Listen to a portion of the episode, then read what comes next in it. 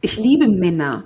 Ich liebe Männer und ich liebe auch männliche Qualitäten, aber das ist nicht das Einzige, was auf dem Thron sitzen sollte, mhm. sondern nebeneinander, Hand in Hand. Und ich finde, es gebührt der Frau einfach viel mehr Respekt und nicht, wenn eine Frau langsam zu einem Mann mutiert, mhm. Mhm sondern um wenn sich anzupassen und richtig, ihr Platz einzunehmen. Ja, hm. sondern wenn eine Frau in ihrer und jetzt das ist das Wort in ihrer Polarität bleibt. Hm. Schwarz, weiß, Yin, Yang, Mann, Frau. Da ist die Kraft, da ist die Balance. Ja, wenn wir so ja. wie wir sind herrschen, anführen. Meine Damen und Herren, liebe Zuhörer und Zuhörerinnen, Leute, wir sind bei Folge 22 angekommen und damit der letzten Folge des Jahres. Und es war nicht geplant, dass im Jahre 2022 die letzte Folge die Nummer 22 trägt. Wirklich nicht, ja? Ihr seid bei Afrikaner, dem Podcast, der das Narrativ schwarzer Menschen verändert und Brücken baut. Ich kann euch gar nicht sagen, wie sehr mein Herz einfach voller Vorfreude hüpft, weil ihr jetzt gleich diese Episode anhört. Ich möchte also eigentlich nur meinen Gast kurz vorstellen und euch bitten, bei Instagram Ausschau zu halten nach einem kurzen Video, in dem ich etwas mehr dazu und zu den kommenden Dingen bei Afrikaner sagen werde und lade euch ein, euch dieses anzuschauen. Mein Gast in dieser letzten Folge ist die wunderbare Joanna Fatonji. Joanna ist Life Transformation Coach und ich sag euch was, das ist sie wahrlich, ja. Sie ist auch gelernte Ernährungsberaterin, Leadership und Executive Coach, bringt Expertise im Bereich Finance mit. Also Joanna ist ein Powerhouse und eine Frau. Und ich sage das so betonend, weil es auch um das Frausein und um Weiblichkeit in dieser Episode geht. Darüber, was es eigentlich bedeutet, weiblich zu sein, was es auch bedeutet, männlich zu sein, in welche Richtung unsere westliche Gesellschaft sich eigentlich entwickelt und warum Kapitalismus nicht die Lösung ist. Und glaubt mir, es ist nicht das, was ihr denkt, ihr schon gehört habt irgendwo. Okay? Und natürlich sprechen wir auch über das, was die Lösung sein sollte. Also wirklich sehr spannend. Ich kann nicht mehr sagen, nur dass ich mir keine bessere Gesprächspartnerin gewünscht hätte, die mit mir diesen ganzen sagenhaften Episoden abschließt, die dieses Jahr geführt wurden. Ich wünsche euch ein offenes Ohr, ein offenes Herz und vor allem einen Ort, an dem ihr über das reflektieren könnt, was ihr gleich hören werdet. Und zwar in Ruhe. Es geht nämlich ganz, ganz tief. Tief ins Herz, tief in die Seele, ins Bewusstsein. You choose. Viel Spaß.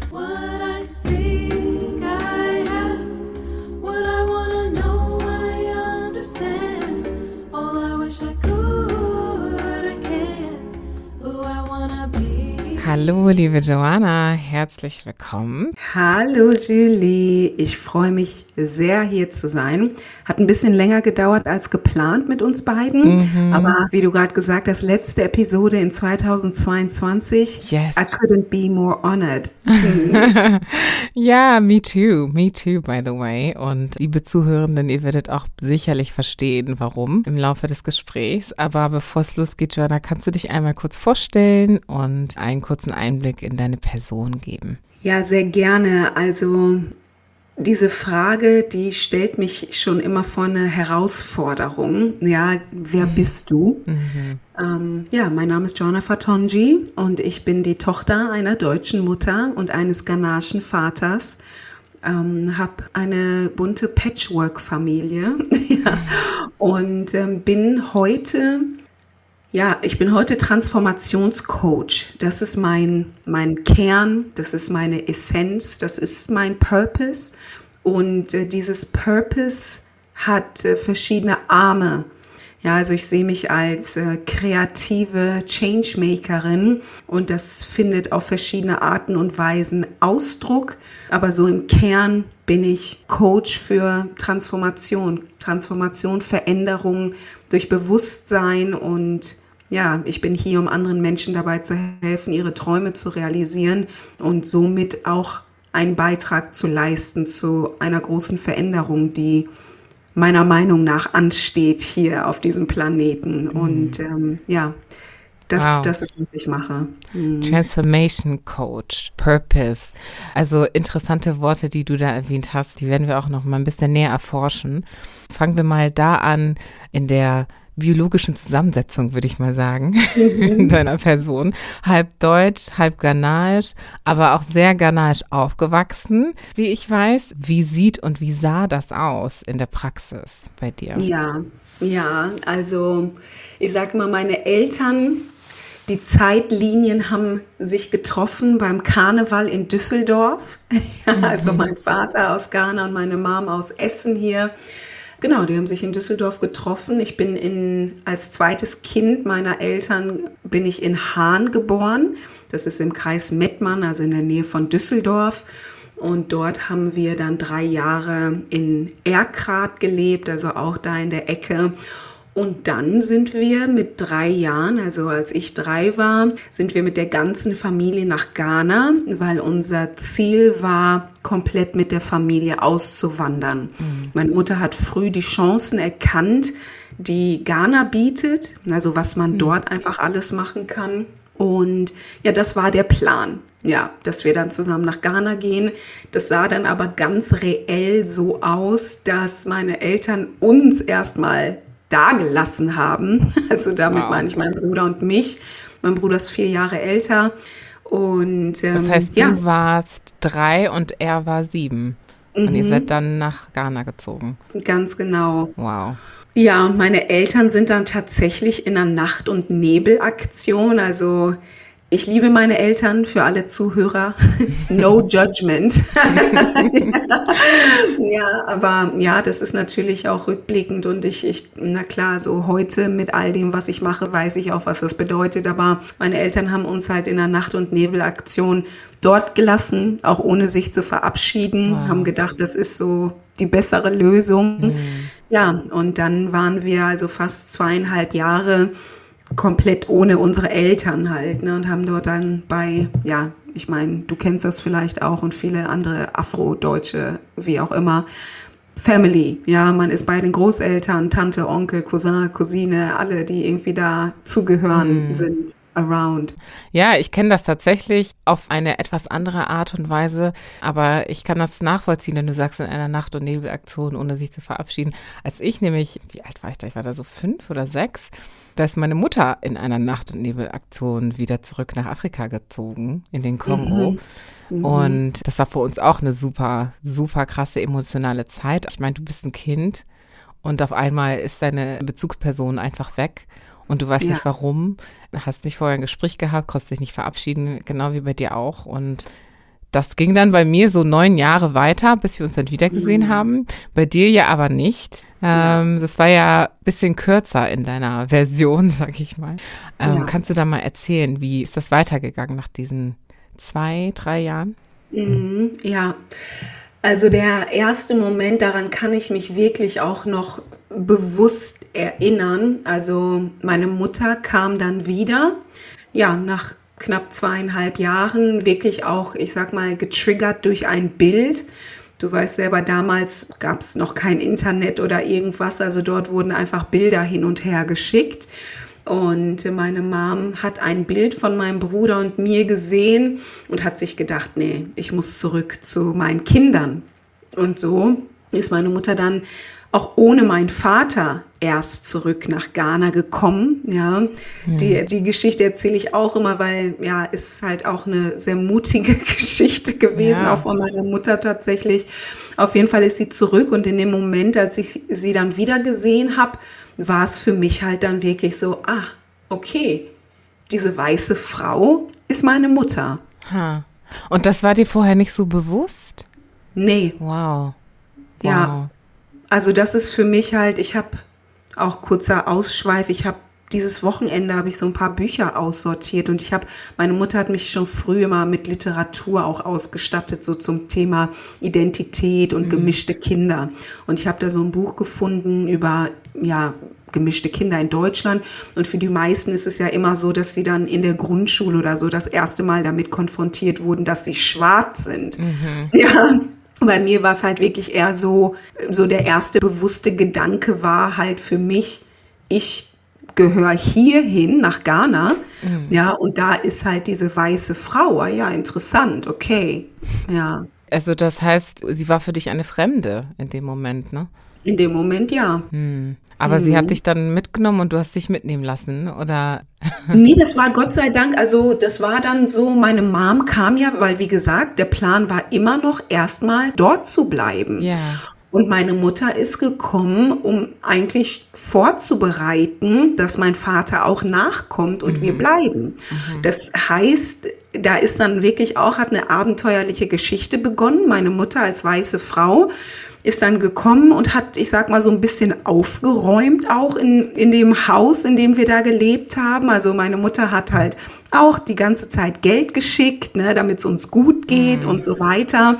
Und dann hat sie halt ein etwas turbulentes Haus vorgefunden. Wie gesagt, mit alle haben irgendwie da gewohnt und da hat meine Mutter gesagt, nee, so kann ich das auf jeden Fall nicht machen. Und dann hat sie halt alle rausgeschmissen, außer meinen noch älteren Bruder, also meinen Halbbruder von meinem Vater, der Sohn, der irgendwann auch aufgetaucht ist sozusagen oh. noch.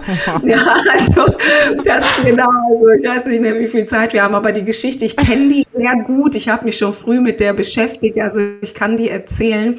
Und dann fing halt wirklich eine gute Zeit Zeit an. Also wir hatten sehr viel Spaß. Ich habe mich schnell an meine Mutter gewöhnt und mhm. wir, das war dann auch wieder eine sehr innige und, und liebevolle und auch irgendwo freundschaftliche Beziehung, sage ich immer, weil ich hab, durfte meine Mutter halt nicht, ich sag mal nur als diese ohne dich ich kannte mein Leben ohne sie schon. Ne, das war dann ein bisschen so eine andere Perspektive, aber wir hatten eine sehr, sehr coole Zeit in Ghana.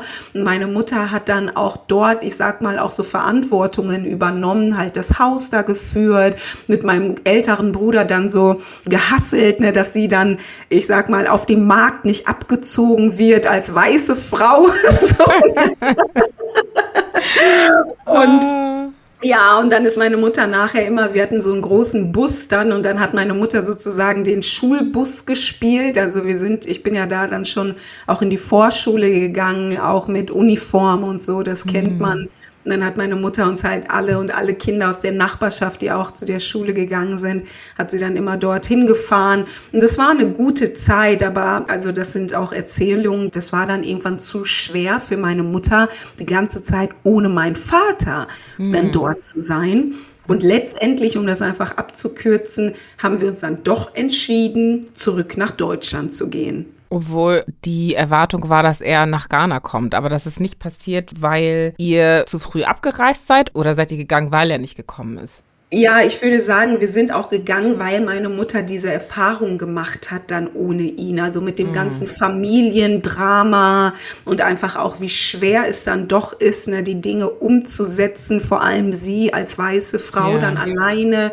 Und irgendwie war meine Mutter dann einfach nur enttäuscht wahrscheinlich, traurig und müde und hat sich das dann doch nicht mehr so vorstellen können und hat gesagt, wir gehen zurück nach Deutschland.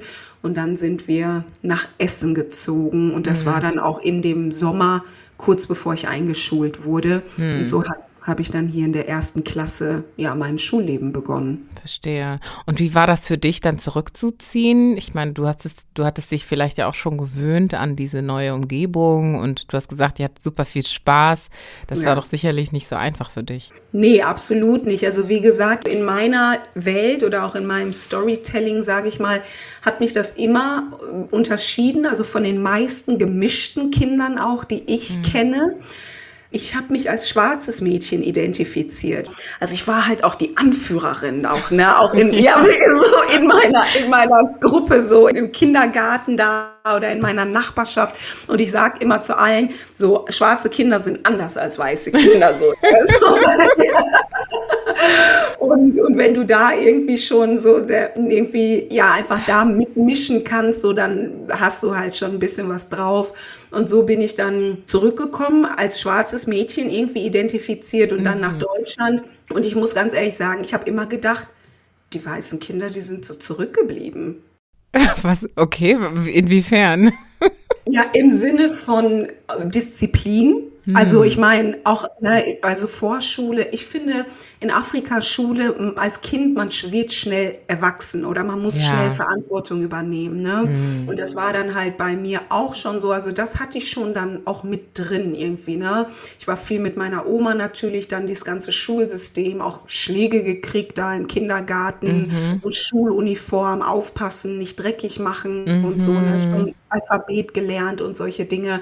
Und ich habe darin schon auch das Positive gesehen. Und wie gesagt, dann in der ersten Klasse war ich auch mit die Beste, weil ich konnte schon lesen, ich konnte schon schreiben, ich äh, wusste, wie ich mich verhalte vor Autoritäten so und habe mir dann immer gedacht, ja, die Kinder sind halt noch so kindlich, ne? Und irgendwie ja. die Autorität, ja, die, die ist so tiefsitzend in Bewusstsein ja. schwarzer Menschen in Afrika, ne? Und Absolut. ich finde auch, dass man das sehr gut sehen kann an unseren Eltern, die von dort aus eben hergekommen sind und uns hier erzogen haben oder ne, dort aufgewachsen sind, dort gelebt haben. Je näher man an der Wurzel ist, desto präsenter finde ich diesen Autoritätsgedanken auch immer in, ja. den, in den Personen und in den Familien. Und das war bei uns genauso. Also ich kann mich auch total daran erinnern, in meiner Schulzeit ganz am Anfang auch so eine sehr, sehr anführerische Attitüde gehabt zu haben. Ne? Und dann hast du, ich hatte, glaube ich, bis zur fünften Klasse, da sind wir dann umgezogen auf eine All-White äh, School auch für mich, aber mhm. vorher war es dann auch mit sehr vielen ausländischen Personen und so. Und ich ja. hatte meine besten zwei Freundinnen, die waren eine Polin und eine Russin. Und mhm. dann waren wir immer so im Dreiergespann und ich tatsächlich auch so mitunter immer, ne, das Zepter in der Hand und so, ja. Ja. Ja. ja. ja. Da siehst du dich auch wieder, ja. Absolut, absolut. Auch dann, auch ich hatte auch tatsächlich keine großen Schwierigkeiten, zurück, äh, mich zu integrieren, sage ich mal. Ich kann mich mhm. nicht daran erinnern, wie das für mich war mit der Sprachbarriere. Also ich habe keine bewussten Erinnerungen daran. Okay. Aber egal wie es war, also ob ich da dann jetzt schon perfekt Deutsch konnte oder nicht, ich habe keine Erinnerungen davon, dass ich irgendwie mich ausgegrenzt gefühlt habe oder sowas. Also meine mhm. Grundschulerfahrung war auch sehr multikulti und ich habe mich sehr schnell, sehr wohl gefühlt einfach. Mhm. Ja. Also hast dich gut angepasst sehr schnell, sowohl in Ghana als auch in Deutschland ja. irgendwie. Sehr ja. interessant. Und was hast du dann daraus gemacht? Also du bist dann ja gewachsen und gedeiht sozusagen, mhm. wieder zurück in Deutschland, in Essen. Wie ging es dann weiter für dich? Also was war so deine Erfahrung dann als schwarze Frau oder schwarzes Mädchen natürlich zu der ja. Zeit in Deutschland in einer weißen Mehrheitsgesellschaft? Ja. Wie hat sich das entwickelt? Wie hat sich dein Bewusstsein entwickelt? Ja, sehr schöne Frage und ich freue mich wirklich, das auch jetzt hier zu erzählen, weil ich sag, also den, ich liebe mein Leben. Mhm. Ich bin in Essen-Krei aufgewachsen, bin dann dort zur Schule gegangen, hatte wie gesagt eine sehr Multikulti-Klasse und auch Schule. Das ganze Umfeld war sehr Multikulti. Und meine Eltern haben sich dann getrennt, als es von der Grundschule zur weiterführenden Schule ging, genau in dem Sommer. Das ist nochmal ein Kapitel für eine andere Storytime, aber ja, da ging es dann in die nächste Schulform. Und mit diesem Gedanken, also wirklich, ich habe immer gewusst, ah ja, ich komme aus Ghana, also meine frühesten Erinnerungen sind halt von dort gewesen und auch mein, mein Storytelling hat halt da schon begonnen. Ne, mhm. Ne, immer dieses, woher kommst du? Ich komme aus Ghana, mein Name ist Joanna Amma Adichua Fatonji. So, ne, also wow. so, weißt du, so mein ganzer Name. Und ähm, das, war, ja, das, das war so meine meine Attitüde und meine Eltern haben sich, wie gesagt, dann mit zehn getrennt und auch das sehe ich irgendwo auch als Blessing, hm. weil mein Vater ist dann zurück nach Düsseldorf gegangen zu seiner Schwester erstmal gezogen und so war dann wieder so die volle Connection auch mit der Black Community. Mhm. Also meine Tante war halt eine sehr ja strikte Kirchgängerin und so bin ich dann auch immer mit zur Kirche gegangen, aber halt mit einer Freiheit. Also es kam halt nicht von, ich musste nicht, ne? so wie hm. vielleicht viele afrikanische Kinder. Ja, so, ja, ich wollte gerade sagen, das ist schon auch wieder anders. Ja. Als viele, die in so einer Kirchenumgebung aufgewachsen sind. Absolut. Für mich war es halt komplett frei. Meine Mutter musste, hat mich sowieso alles machen lassen, was ich immer wollte. Mhm. Und mein Vater war auch gar kein Kirchgänger so wirklich, aber ich wollte, weil ich hatte Lust. Ich hatte Lust auf alles. Und das war dann für mich so, zurück zu dem, auch was ich kannte. Mhm. Und Kirche hat für mich Spaß gemacht. Ne? Also tanzen, singen, Sunday mhm. School, schwarze Freunde wieder und Easter Convention, Ausflüge, alles. Ne? Also ja. dieses ganze Programm war für mich immer Spaß und irgendwie das war gar nicht, das war halt nicht diese Strenge und gleichzeitig habe ich halt von Natur aus einfach ein Interesse für ja, ich nenne es mal das Wort Gottes gehabt. Ne? Also ich wollte auch die Predigten hören und ich habe da immer was Schönes drin gesehen und natürlich habe ich gleichzeitig viel mitbekommen, was so in der Gemeinde, aber ich sag mal nicht so gut läuft. Mm. Ne? Aber ich habe mich auf das konzentriert, was mir einfach auch Halt und auch was Identität auch gegeben hat. Und deswegen habe ich mich auch in meiner Jugend sehr stark immer gefühlt. Also ich bin hm. in einem sehr schwarzen Umfeld dann aufgewachsen, auch außerhalb der Kirche. Also meine privaten, persönlichen Freunde waren auch alles schwarze Frauen und auch Männer. Ich habe dann früh auch dann angefangen zu tanzen. Hm. Auch. Ähm, und ich sage das auch immer mit, mit Stolz und auch mit, ja, auch irgendwie mit Faszinierung. Also fast alle meine äh, Freunde von damals sind einfach großartige Persönlichkeiten geworden. Hm. Also eine meiner, meiner frühesten Freundinnen von damals ist halt Nana Edison. Hm. Die kennt man in Deutschland ja jetzt mittlerweile. Sie ist so meine, ja, meine, meine Kindheits-Jugendfreundin, also okay. eine meiner engsten gewesen und auch so ein paar, ich sag mal, Boys aus der Tanzszene, aus der Kunstszene sind so ihren Weg gegangen und mit denen habe ich halt ja meine Jugend verbracht. Ne? Ja. Ne? Also viel Tanz und wir sind cool. das bezweifle ich nicht. African Energy höre ich daraus, ne? Absolut. ne? Also richtig, richtig toll, so lebendig und, und voller Freude. Mich fasziniert auch dieser Aspekt vom Glauben, den du erwähnt hast, dass dich das so sehr interessiert hat und du damit sehr viel Spaß auch verbunden hast und ja es gibt ja in der Jugendzeit, finde ich, so eine Zeit, in der man sich dann irgendwie auch entscheidet. Ne? Geht man so diesen Glaubensweg mit, wenn man denn auch mhm. so eine Erfahrung gesammelt hat, dass man in die Kirche ging und durch die Eltern da auch hingeführt wurde, oder dass man sich für einen anderen Weg entscheidet, der eben nicht mit Gott oder gläubig, sag ich mal, oder christlich geprägt ist. Mhm. Und da hat aber auch so ein bisschen die Schule und die Umgebung, in der man ist, eine Rolle gespielt. Wie war das bei dir? Hast du da nicht irgendwie auch in der Schule Leute gehabt, die dich da vielleicht auf andere Wege hätten bringen mhm. können? Wie war das bei dir? Ja, also sehr, sehr gute und interessante und auch sehr vielschichtige Frage, weil, wie gesagt, für mich war der Glaube immer schon ein sehr persönlicher Aspekt. Also das war nicht ich bin jetzt hier und ich nehme alles auch aus dieser christlichen Perspektive für mich. Also ich kann es heute so auseinanderklamüsern.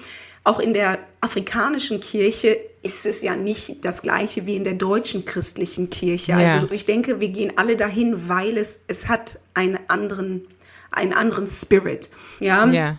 Und für mich, das war interessant, einfach so diesen Spirit und wie das gelebt wird, auch kennenzulernen.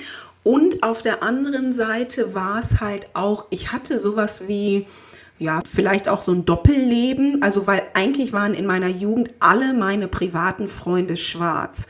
Und da hat niemand irgendwie gesagt, das ist aber komisch, dass du zur Kirche gehst. Ne? Also die hm, Leute ja. aus der Schule da kann ich mich nicht dran erinnern, dass mir deren Meinung dazu irgendwie wichtig gewesen wäre.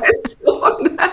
Also sein Fokus schien da ja auch sehr stark zu sein, ja. Du hast ja wirklich ja. sehr, sehr bewusst in eine gewisse Richtung geschaut und dich ja. in eine gewisse Richtung bewegt. Diesen Weg bist du dann auch einfach gegangen. Ja, absolut. Und gleichzeitig, jetzt kommt es aber, Julie, weil ich das in Freiheit gelebt habe, konnte ich ich konnte machen, was ich will. Ich habe meine Mutter irgendwann auch mal gefragt, ob ich ihr egal bin oder ob sie mir vertraut. Ne? Oh Gott. so viel Freiheit. Ja, wirklich so viel Freiheit. Aber, und jetzt kommt's halt, das ist für mich auch ein, ein großer Segen, diese Kombination zwischen der Freiheit und gleichzeitig, ich habe mir sozusagen ja meine Richtlinien selbst gesucht. Mhm. Deswegen war die Freiheit auch in, ich sag mal, ich wusste immer auch, ich bin auch immer mit diesem Bewusstsein durch die Welt gelaufen, halt auch da so ein bisschen sehr afrikanisch geprägt du repräsentierst halt auch deine Eltern, ne? überall, wo du hingehst oder du kannst halt auch gesehen ja. werden. Und deswegen habe ich keine schlimm, überhaupt keine in Anführungsstrichen schlimme Sachen gemacht oder sowas. Also diese Moral oder wie auch immer man das nennen will, die habe ich so verstanden. Das war nichts so aufgedrücktes und das hat mhm. mich begleitet. Mhm. Aber ich bin mit ich sag mal, mit dieser Liebe oder auch mit diesem vielleicht auch sogar Regelwerk, was ja auch irgendwie Religion oder irgendwie eine Philosophie so mit sich bringt, damit habe ich das Leben entdeckt. Also mhm. ich bin auch an Orte gegangen, die nicht heilig sind, sage ich mal. Ne? Ich war feiern, ich war auch schon immer interessiert an, ich sag mal, an dem Rand der Gesellschaft. So, ne? Also was passiert noch so in den dunklen Ecken? Mhm. Und, aber ich habe auch immer gedacht, auch Jesus war mit allen. Also wenn wir jetzt mal über diese Perspektive yeah. sprechen, weil heute bezeichne ich mich nicht als Christ. Ich bin kein, keine Christin in dem Sinne. Yeah. Ich bin tief spirituell und ich glaube an so the most high. Aber meine spirituelle Praxis ist eine andere.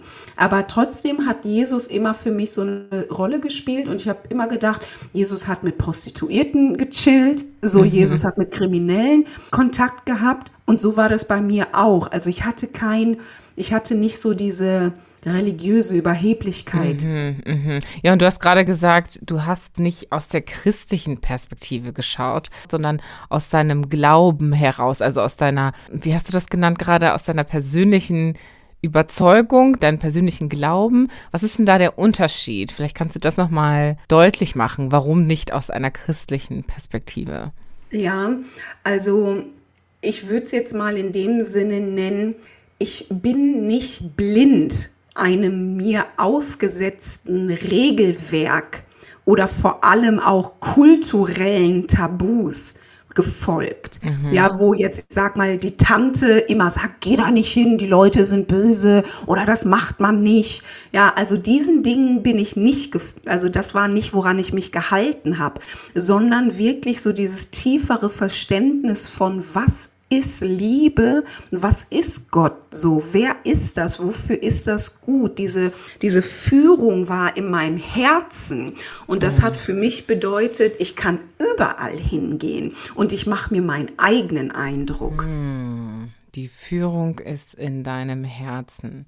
Wow. Also ich finde das total faszinierend, weil es zeigt, dass es nicht schwarz und weiß ist. Ja, also es ist nicht so ein entweder das oder das Thema ja. oder es gibt nur diese eine Art und Weise, deinen Glauben auszuleben oder auch Gott zu finden, sondern Gott hilft dir, alles zu erforschen und ja. zu entdecken und dadurch ihn zu entdecken. Also dadurch, Absolut. dass du diese Freiheit hast, merkst du, dass Gott existiert, weil er dich ja als Menschen geschaffen hat, der diese Bedürfnisse ja auch hat, diese Richtig. Neugier auch hat, um Richtig. irgendwie zu suchen und zu finden, wonach Richtig. du suchst. Ne? Absolut. Und davor auch gar keine Angst zu haben, weil ich auch glaube, dass oft solche Tabus mit Angst verbunden sind. Ne? Angst vor dem Unbekannten, Angst davor, vielleicht sich auf irgendein Terrain zu begeben, aus dem man irgendwie nicht mehr zurückkommt oder so. Ja. Und du hast diese Sicherheit ja doch irgendwie gehabt. Diese Angst war irgendwie nicht da, ja. aber scheinbar ja auch aufgrund deines Glaubens. Also so sehe ich, so wirkt es auf mich. Ja, und das kann ich auch so sagen. Also das sind natürlich rückblickende Interpretationen, aber dadurch, dass ich so früh auf mich selbst gestellt war, mhm. und ich nenne es jetzt einfach mal mit drei, so, ne? so die wichtigste Person war weg. Und es ist mit mir ja nichts passiert, war trotzdem gut. Ich sehe diese Zeit als großes Blessing. Dann komme ich zurück nach Deutschland. Ich fühle mich trotzdem gut, ich fühle mich trotzdem sicher ich gehe meinen Weg. Und dann finde ich wieder so wirklich dieses auch, ich nenne es mal mentale Verständnis von, von Gott und was sind die Geschichten und so weiter und so weiter. Und ich habe mir gedacht, ich bin einfach gesegnet. So, das habe ich mir einfach immer gedacht, weil ich so geführt bin und mir mhm. immer, die Sachen waren meistens gut für mich, ja. Und mhm. deswegen genau das ist es so diese, ich sage das auch, das ist so das Licht in meinem Herzen und damit, ich spreche es jetzt auch mal so ganz offen aus, ich kenne alle Arten von Menschen. Ich kenne Zuhälter, ich kenne Prostituierte, ich kenne Drogendealer, ich habe einen Mörder als Schulfreund gehabt, ja. ja. Mhm. Und das war aber für mich so, okay, ich will verstehen auch, ne? Also ich, ich mhm. hatte kein diese sozialen oder ne, moralischen Konstrukte von, ja, mit so einer Person darf man jetzt nicht reden. Mm. Nee, ich wollte Menschen kennenlernen und wissen, wie denkt die Person oder wie kam das. Ne? Mm. Und ähm, das ist so, wo ich mich auch bewege, so in der in der Dunkelheit, ja, und da bringe ich das Licht hin. Ich, ich denke, eins der Dinge, die ich auch in den letzten Jahren sehr oft zurückgespiegelt bekommen habe von jeglichen Menschen, ist, dass sie sich in meiner Gegenwart nicht verurteilt fühlen. Mhm. Ja. ja, Jesus als Beispiel.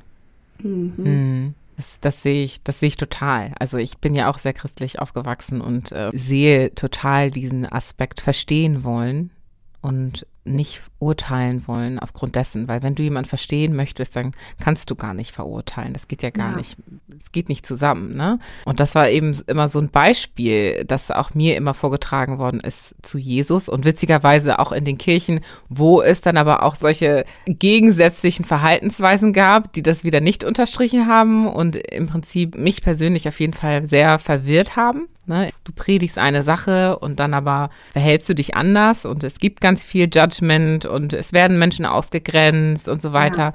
Aber ähm, ich glaube auch, dass das nicht die Essenz ist von dem, was ein Jesus zum Beispiel vermitteln wollte. Und ja. das scheinst du ja genauso auch gesehen zu haben und für dich dann zumindest so umgesetzt zu haben, wie das für dich verständlich war. Ja, ja super inspirierend. Mhm. Mm, du bist dann ja, weiter deinen Weg gegangen. Ja. Als neugieriges, junges Fräulein. Ja. Und hast ein sehr interessantes Mindset auch schon sehr früh gehabt. Wir verstehen ja jetzt hoffentlich auch so ein bisschen, woher das kommt. Ja. Aber man kann ja die Dinge, die dir passiert sind, ja auch von einer anderen Perspektive sehen. Man könnte ja auch sagen, boah, du musst ja irgendwie ein Trauma mitgenommen haben, von deinen Eltern ähm, so früh schon getrennt worden zu sein und dann dich wieder hier integrieren müssen deinen christlichen Weg gegangen zu sein, wo du vielleicht nur schwarze Menschen um dich herum hattest und dann aber auch deinen Weg finden musstest in dieser Welt. Ja. Du scheinst es so leicht und sehr gelassen, sehr positiv nehmen zu können. Und es scheint so, als wärst du so geboren, ja? Schon seit ja. früh. Woher kommt denn das? Also, ich will das gar nicht irgendwie in Frage stellen, sondern mehr ja, verstehen genau, einfach, ne? Woher kommt das? Also, ich glaube tatsächlich, dass ich so geboren bin, weil da glaube ich, ich glaube an Purpose, ich glaube an, mhm. ich glaube an Seelenmissionen, ich glaube daran, dass wir uns als Seele aussuchen, durch welche Eltern wir geboren werden wollen. Ich glaube daran, dass das einen ganz großen Sinn hat, dass ich gemischt bin ja, ich glaube daran, dass die Herausforderung, aber auch das Blessing so von meinem Leben ist, dass ich schon so früh anfangen musste, immer wieder zu kombinieren. Du hast das selber gerade gesagt, dieses nicht entweder oder. Das ist das, mhm. das ist, was ich lebe. Mhm. Ich lebe das und das, das und das, das und das. Ich bin hier, um Gegensätze zu vereinen in jeglicher Form, ja. Also Sexualität, Spiritualität, auch wenn wir da direkt drüber sprechen wollen, ne? schwarz und weiß, hm. ähm, sehr in einem spirituellen Auftrag und ich liebe Geld geht für viele Leute auch nicht zusammen, ja. Und ich glaube, dass natürlich, ja, das ist, das ist für mich etwas, was ich in den letzten Jahren lösen durfte und musste. Und ich will das gar nicht so darstellen, als ob ich keine Probleme habe. Auf keinen Fall. Also mein größtes Trauma ist dieses Abandonment-Issue, ja, also dass ich so früh von meiner Mutter getrennt wurde. Mhm. Und das wurde dann natürlich verstärkt, einfach dadurch, dass ich mich nie irgendwo wirklich zu Hause gefühlt habe, weil ich einfach so komplex bin ob von der Ethnie, aber dann auch von den Interessen und nachher von den verschiedensten Welten, durch die ich wandel. So nenne ich das auch heute noch, ja. Also das ist ein großer Schmerz in mir von Belonging. Hm. Wohin gehöre ich? Das habe ich schon in mir und auch abgelehnt zu werden für meine Ganzheit, die viele nicht verstehen können, mhm. mhm. weil ich einfach so viele Gegensätze in mir vereine.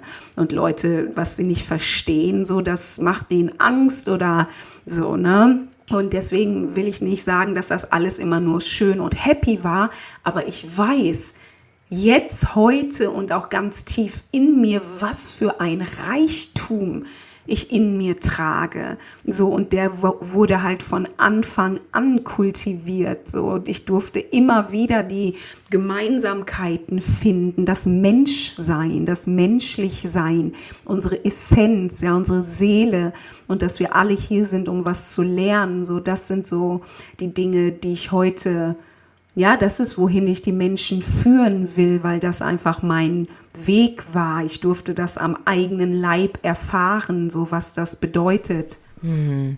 Also einmal akzeptieren, dass man die Person ist, die man ist, aufgrund der Dinge, die man durchgemacht hat, aber auch oder auch, dass die Dinge, die man durchmacht, einen Grund haben und deswegen man da ist, wo man ist und diese Dinge schon so richtig sind. Ja. Ja, und notwendig sind, damit du manifestiert wirst vielleicht. Du suchst jetzt nicht nach einer Art und Weise, dich zu verändern, in dem Sinne, dass du sagst, ich will jemand anderes sein. Warum ist mir das passiert? Ich hätte doch lieber mhm. ne, das und das erleben wollen oder sein sollen, sondern ich nutze das, was ich durchgemacht habe und versuche zu verstehen oder zu akzeptieren, dass sie einen Grund haben. Es recht die Dinge, ja. die du nicht ändern kannst und dann vielleicht zu extrahieren, was für ein Purpose, was für ein, was ja. für ein Ziel haben diese Erfahrungen ver Absolut. verfolgt? Absolut, genau so. Und das ist für mich Glaube. Mhm. Das ist für mich Glaube. Das ist für mich Vertrauen. Das ist Vertrauen auf Gottes Plan. Mhm. Ja, das ist Vertrauen auf meinen Seelenweg. Und meine Arbeit ist durchtränkt, ja, von spirituellen Prinzipien. Also das ist so das Fundament meines Coachings, ja. Mhm. Und ich studiere ja Spiritualität, ja, mhm. aus allen Ecken, aus vielen Religionen, aber auch wirklich, ich sag mal, ja, spirituelle Dinge, die unter Religion stattfinden, die universellen Gesetze, solche Dinge. Und ich weiß, das ist auch kein, das ist kein Glaube mehr. Und das hört sich vielleicht auch für viele Leute arrogant an, ja, weil so viele Leute sagen, wir verstehen nicht, warum passieren Dinge, wir müssen einfach blind vertrauen. Nein, es gibt auch Wissen. Ja, also ich sage immer, Glauben und Wissen gehört zusammen, mhm. genauso wie Spiritualität und Wissenschaft mhm. auch. Das ist auch nicht getrennt. Da sind wir wieder bei diese Gegensätze vereinen. Und ich weiß, dass die Seele wächst durch Schmerz, die Seele wächst durch Trauma und wenn man da durchgeht, dann schaut man von einer höheren Perspektive und im besten Fall aus einem Verständnis und aus einer Liebe. Und durch diese Dinge, durch die man durchgegangen ist, wenn man da lebendig rauskommt und das irgendwie verarbeiten konnte, das ist die Essenz von Coaching. Ja, das ist hm. die Essenz von mhm. Lehrer sein und anderen Menschen dabei helfen, ihre Konflikte zu lösen. Hm. Joanna, du hast so viel, ich spüre das total aus diesem Bildschirm. Diese Energie, das ist unglaublich toll. Also so stark. Stark im Sinne von, ich kann die fast spüren und die ist so hm. hell auch, ne? Also hm. ich finde das toll, auch diese Selbstsicherheit, die du mit dir trägst. Und ich kann sagen, ich, also ich habe überhaupt nicht das Gefühl, dass das arrogant ist oder sowas, sondern es ist eine sehr ruhende Selbstsicherheit, wie ich finde. Und ich wünsche mir ehrlicherweise, dass wir so viel mehr Menschen das fühlen und auch selber nach außen tragen, weil ich glaube, dass wir alle dazu in der Lage sind, so stark ja. und selbstsicher in uns und mit uns zu sein. Absolut. Ähm, und deswegen macht deine Arbeit ja auch total viel Sinn. Das ist toll, dass du das weitertragen möchtest. Und ja. ich würde da auch super gerne mehr drüber erfahren in den nächsten Momenten. Vielleicht kannst du ein bisschen mehr darüber erzählen, wenn du sagst, dass Spiritualität und dein Glaube deine ganze Arbeit ja penetriert. Was ja. bedeutet das? Also, was machst du? Und ja. was hat das mit deinem Glauben zu tun? Auch einfach in der Praxis vielleicht. Ja. Ja, also ganz, ganz praktisch bin ich, wie gesagt, das heißt auch so Transformational Life Coach. Und also dieses Wort Transformation wird ja im Moment auch sehr viel benutzt, aber eher so in, im Sinne von digitale Transformation oder gesellschaftliche Transformation. Aber dieses Wort, sage ich mal, ist schon sehr lange verankert, so ich sage mal auch in der spirituellen Welt. Transformation, auch da ein christliches Zitat. Wie sagt man, let ye be transformed by the renewing of your mind. Yeah. Und das ist Mindset-Arbeit. Ja, ja, ja. Und das ist halt genau das. Also es geht darum, ein neues Leben zu leben, Wiedergeburt, ja, und einfach die alte Sicht auf die Welt, die menschliche Sicht, ja, die nicht spirituell ist, die zu transzendieren, ja, es sind sehr große Worte, aber darüber zu steigen mhm. und durch eine Mindset-Transformation in eine höhere Geistesebene aufzusteigen und von dieser neuen Perspektive sein Leben einfach ganz anders zu gestalten und zum Schöpfer zu werden, mhm. seiner eigenen Realität. Und ja. jemand, der sich das vielleicht gar nicht vorstellen kann oder überhaupt gar mhm. keine Touchpoints damit hat, ja, würde vielleicht ja. im ersten Augenblick denken, oh Gott, das hört sich so esoterisch an. Ja, ja. Das ist überhaupt nicht greifbar für mich und äh, ich soll jetzt auf eine andere Ebene äh, ja. wachsen. Das heißt, ich, mein Geist verlässt meinen Körper oder wie? Also kannst du ja, vielleicht das für so jemanden genau so als vielleicht ein Beispiel darstellen, damit man sich das vorstellen kann? Ja, Menschen kommen ja immer zu Veränderung durch Schmerz. Also, ja. und ich bin Life-Coach und ich möchte mich da auch gar nicht einschränken, weil ich bin, also ich bin, ich habe einen International Business Bachelor, ich bin äh, gelernte Ernährungsberaterin auch, ja, mhm. ich bin Coach und ich beschäftige mich auch sehr schon lange mit dem Thema Finanzen und auch Vermögensaufbau. Und ich würde sagen, dass ich überall eine grundsolide Kompetenz habe, um auch Menschen darin auch weiterzuhelfen, mhm, also ganzheitlich. Ja. ja. Und Menschen kommen zu mir, weil sie merken, da ist noch mehr oder ich bin unzufrieden mit meinem Leben. Ja, ich bin unzufrieden, ich laufe die ganze Zeit im Kreis, das sind immer wieder dieselben Herausforderungen, ich komme nicht weiter. Das kann auch ganz äh, banal sein wie ich bin nicht zufrieden mit meinem Körper oder ich bin nicht zufrieden mit meinen Beziehungen, ich bin nicht zufrieden mit meinem Job, ich bin nicht zufrieden mit dem Geld, das ich verdiene. Mhm. Ja, also das sind so die Unzufriedenheiten und ich nenne dahinter steckt aber immer ein Verlangen nach mehr. Mhm. Ja, dieses Verlangen nach mehr und dieses Verlangen nach mehr ist in uns allen. Und so kommen die Leute zu mir. Und der erste Schritt ist, also ich habe eine Online-Akademie und ich habe gelernt bei einer Frau namens Mary Morrissey. Sie ist eine Lehrerin schon seit 40 Jahren. Also wenn man sich so ein bisschen mit dem Thema ja, Mindset oder auch Manifestation beschäftigt, so Bob Proctor, The Secret, so diese Ecke. Hm. Sie kommt daher, ähm, arbeitet auch mit der UN zusammen und hat mit dem Dalai Lama zusammen so Friedens ähm, Councils, also wo wirklich Weltleader zusammenkommen, um darüber zu sprechen, wie können wir Frieden auf die Erde bringen. Also mhm. das ist so meine Mentorin mhm. und sie hat halt eine Ausbildung und da habe ich auch gelernt und durch die Programme, durch dieses Curriculum führe ich meine Klienten. Das sind Programme von drei Monate bis ein Jahr. Und das erste Programm, da kann man sich wirklich vorstellen, da kreieren wir die Blaupause, also the blueprint of your dream life. Was würdest du lieben? Ist die erste Frage und die Frage, die ich immer wieder stelle. Weil dieses Was würdest du lieben zielt aufs Herz an und mhm. nicht auf den Kopf. Nicht, was denkst du ist möglich in den nächsten zwei Jahren. Ja, sondern erstmal wirklich herauszufinden, was willst du? Und dann geht es darum, dass wir, wir wollen alle das Gleiche. Wir wollen uns gut in unserem Körper fühlen, egal unabhängig vom Schönheitsideal. Ja, wir wollen uns gut fühlen in unserem Körper. Wir wollen alle Liebe. Wir wollen uns gesehen fühlen. Wir wollen gehört werden. Ja, wir wollen Erfüllung in unserem Schaffen. Und wir wollen genug Geld haben, um ein Leben zu leben und nicht nur zu hasseln. Ja, also sage, das ist jetzt die Quintessenz. Und jeder hat aber seinen eigenen Blueprint und dann arbeiten wir Stück für Stück an dem Thema Selbstbild. Wie siehst du dich eigentlich? Bist du ein Opfer? Siehst du dich nur als diese Person, in die du da reingequetscht wurdest? Was ist dein wahres? Wie willst du dich sehen und wer musst du sein, um dieses Leben zu leben? Welche Persönlichkeit musst du werden? Hm. Ja, Ängste, Zweifel, Sorgen, Blockaden, darüber sprechen wir. Loslassen, ja, Mindset-Arbeit, also wirklich Fokus, worauf fokussierst du dich, stellst du zielorientierte Fragen, ja, lösungsorientiert zu denken, ähm, Gemeinschaft auch zu kreieren, also mit anderen Menschen, weil niemand kann alleine wachsen, mhm. ja, Community.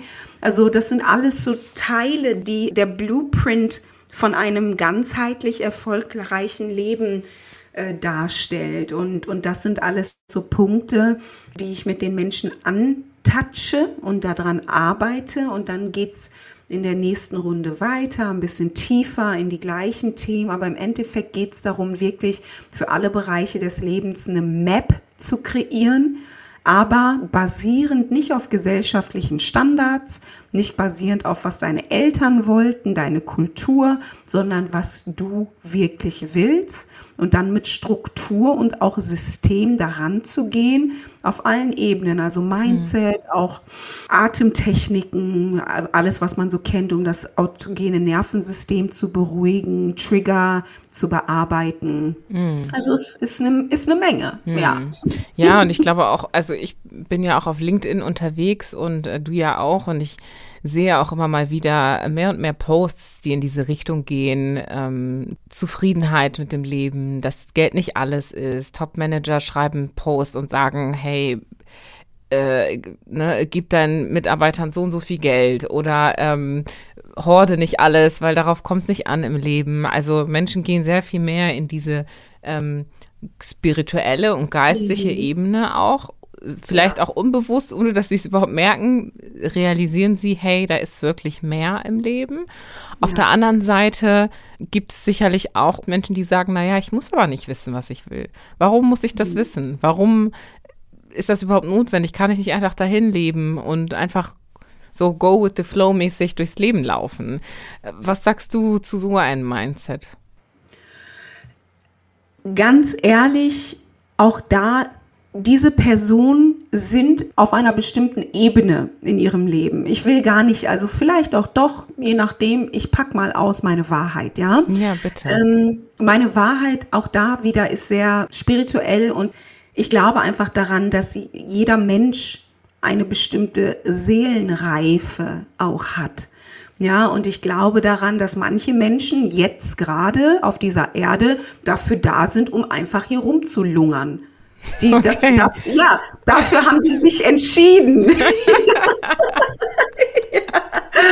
ja, das ist, was sie wollen, das ist, was sie brauchen, das ist einfach deren, deren Bewusstseinszustand hm. und das ist auch völlig in Ordnung. Sollen mhm. die da machen, was sie wollen, ja? Aber auf der anderen Seite glaube ich einfach daran, dass gerade ein Erwachen auch stattfindet von vielen Menschen, die einfach sagen, ey, ich habe richtig Bock, ja, aus diesem Leben, wie kurz oder wie lang auch immer das ist, richtig was Geiles zu machen. Und das soll aus einer inneren Zufriedenheit stattfinden. Und dann will ich aber so echt was bewegen. Und ich glaube, das ist auch der Geist, den wir hier haben, den du hast, den äh, die Menschen haben, die was bewegen wollen. Ja, und da sage ich mal, ich, ich bin auch Coach für Leader, für World Leader, für Menschen, die wirklich was verändern wollen, nicht für den Autonormalverbraucher, mhm. ja, sondern Menschen, die wissen, ich bin hier, um echt was Großes zu reißen und ich weiß, dass ich das nicht alleine kann. Ja, dazu gehört einfach Community, dazu gehört Struktur, dazu gehört Guidance. Ja, und dann kann man einfach auch viele Dinge realisieren und das ist so erfüllend. Hm. Ja, das ist ja keine, ist ja keine Last, das ist ja, ja ein Blessing. Ja, ja, ja, ja. Wow. Hast du auch schon erlebt, dass Menschen dich aber auch als Coach insbesondere auch ausnutzen, also deine Energie aufsaugen und was machst du dann da? Und ich spreche hier vielleicht auch von Coach to Coach, ja. Ich ja. ähm, habe das ja auch gelernt und ich würde super gerne wissen, was deine Perspektive ist in der Hinsicht. Also hilfst du dann den Menschen, die irgendwie sagen, hey, ich brauche die Hilfe und am Ende passiert dann, dann nichts? Gerne. Oder ne, wie, wie grenzt du das ab und wie findest du heraus, dass jemand es wirklich ernst meint oder ja. jemand vielleicht eine andere Art von Hilfe braucht auch und sagt, hey, vielleicht brauchst du eher eine Psychi einen Psychiater oder einen Therapeuten mhm. oder eine andere Art von Unterstützung. Ja, also super Frage und die beantworte ich auch liebend gerne, weil das ist halt auch, ne, ich wachse, ich wachse, ich wachse und ich merke immer mehr, auch da wieder die gelernten Lektionen, die ich gelernt habe, die gebe ich weiter und das gebe ich direkt an dich und alle, die sich damit ähm, ja, identifiziert fühlen, ist, das ist genau die Art von Mensch, den ich helfen will. Das sind ja die Menschen, die anderen helfen wollen. Und ganz oft ist es ja unser, unser, unsere Schwäche. Ja, wir sind sehr empathisch, wir wollen anderen helfen. Mhm. Und da sage ich jetzt mittlerweile ganz radikal, ja, ich schütze mich, ja, und ich bin auch sehr, ich lebe sehr isoliert auch, ja, mhm. also auch ich sag mal, ich muss mein Space sauber halten. Ja, das auch das, ich bin so transparent mit dir, ja, auch bitte. Bitte, ist, bitte. Ich, ich freue mich, ich freue mich Gold auch. Ja. ja, und das, ich möchte auch diese Wahrheit noch mehr teilen und die ist auch für alle, die sich damit durch angesprochen fühlen. Wir sind, also auch hier, ich beziehe meine Stärke aus meiner ich sage es wirklich direkt aus meiner Beziehung zum Göttlichen. Mhm. Und ich brauche Zeit dafür. Und ich brauche ähm, Platz dafür, weil die Welt, die ganzen Probleme, die die Menschen an einen herantragen, das kann einen ja runterziehen. Mhm. Ne? Und ich sage immer, ich bin nur noch hier, um Menschen nach oben zu ziehen. Und ich bin nur noch bereit, meine kostbare Lebenszeit und Energie auch mit den Menschen zu teilen, die wirklich bereit sind, was zu verändern. Und woran erkenne ich das? Indem die bereit sind, dafür Geld zu bezahlen. Hm. Mhm. Oder mir ein gleichwertiges Gegenangebot machen. Ich mag auch immer noch den Austausch, ja, aber den muss ich fühlen und den muss ich wollen. Ja, dass ich hm. sage, das ist ein Gegenwert, ja. Und das ist genau das. Und alles andere, und das gehört mit zu Weisheit. Das gehört mit dazu, weise zu werden, ja. Discernment zu haben. Mhm. Wem kannst du helfen und wem nicht? Weil die Menschen, die nur sagen, ich brauche Hilfe, ich brauche Hilfe, ja, aber die machen nichts, das sind Energiesauger. Das ja. hört sich so radikal und brutal an, aber es ist so. Ja, und diese Menschen, und das habe ich heute am Wochenende noch jemandem gesagt, du musst die Leute loslassen, damit sie selber fallen. Hm. Weil manchmal ist nur der Fall auch das, was sie aufwachen der lässt. Call, ja, ja. Richtig, hm. ganz genau. Und dann können die sagen, okay, ich brauche Hilfe und dann kannst du sagen, entweder kann ich dir helfen oder ich verweise dich an mein Netzwerk, ja. Hm. Und das ist ganz, ganz wichtig, wirklich für alle, die damit resonieren, für alle, vor allem oft Frauen, aber auch Männer, die gerne helfen. Protect yourself, protect your peace, protect your space, so, ne? Und wirklich ähm, sei weise sei weise im, im, in der Auswahl, mm. an wen du deine Worte richtest. Auch das ein Zitat aus der Bibel. Don't cast pearl before swine. Mhm. Und so ist es. Mhm. Ja. Mhm. Du hast gesagt, die Zeit brauchst du, du brauchst den Space, um diese Weisheit auch zu entwickeln und sie dann auch zu nutzen im Alltag, ja. um sagen zu können, das sind meine Grenzen.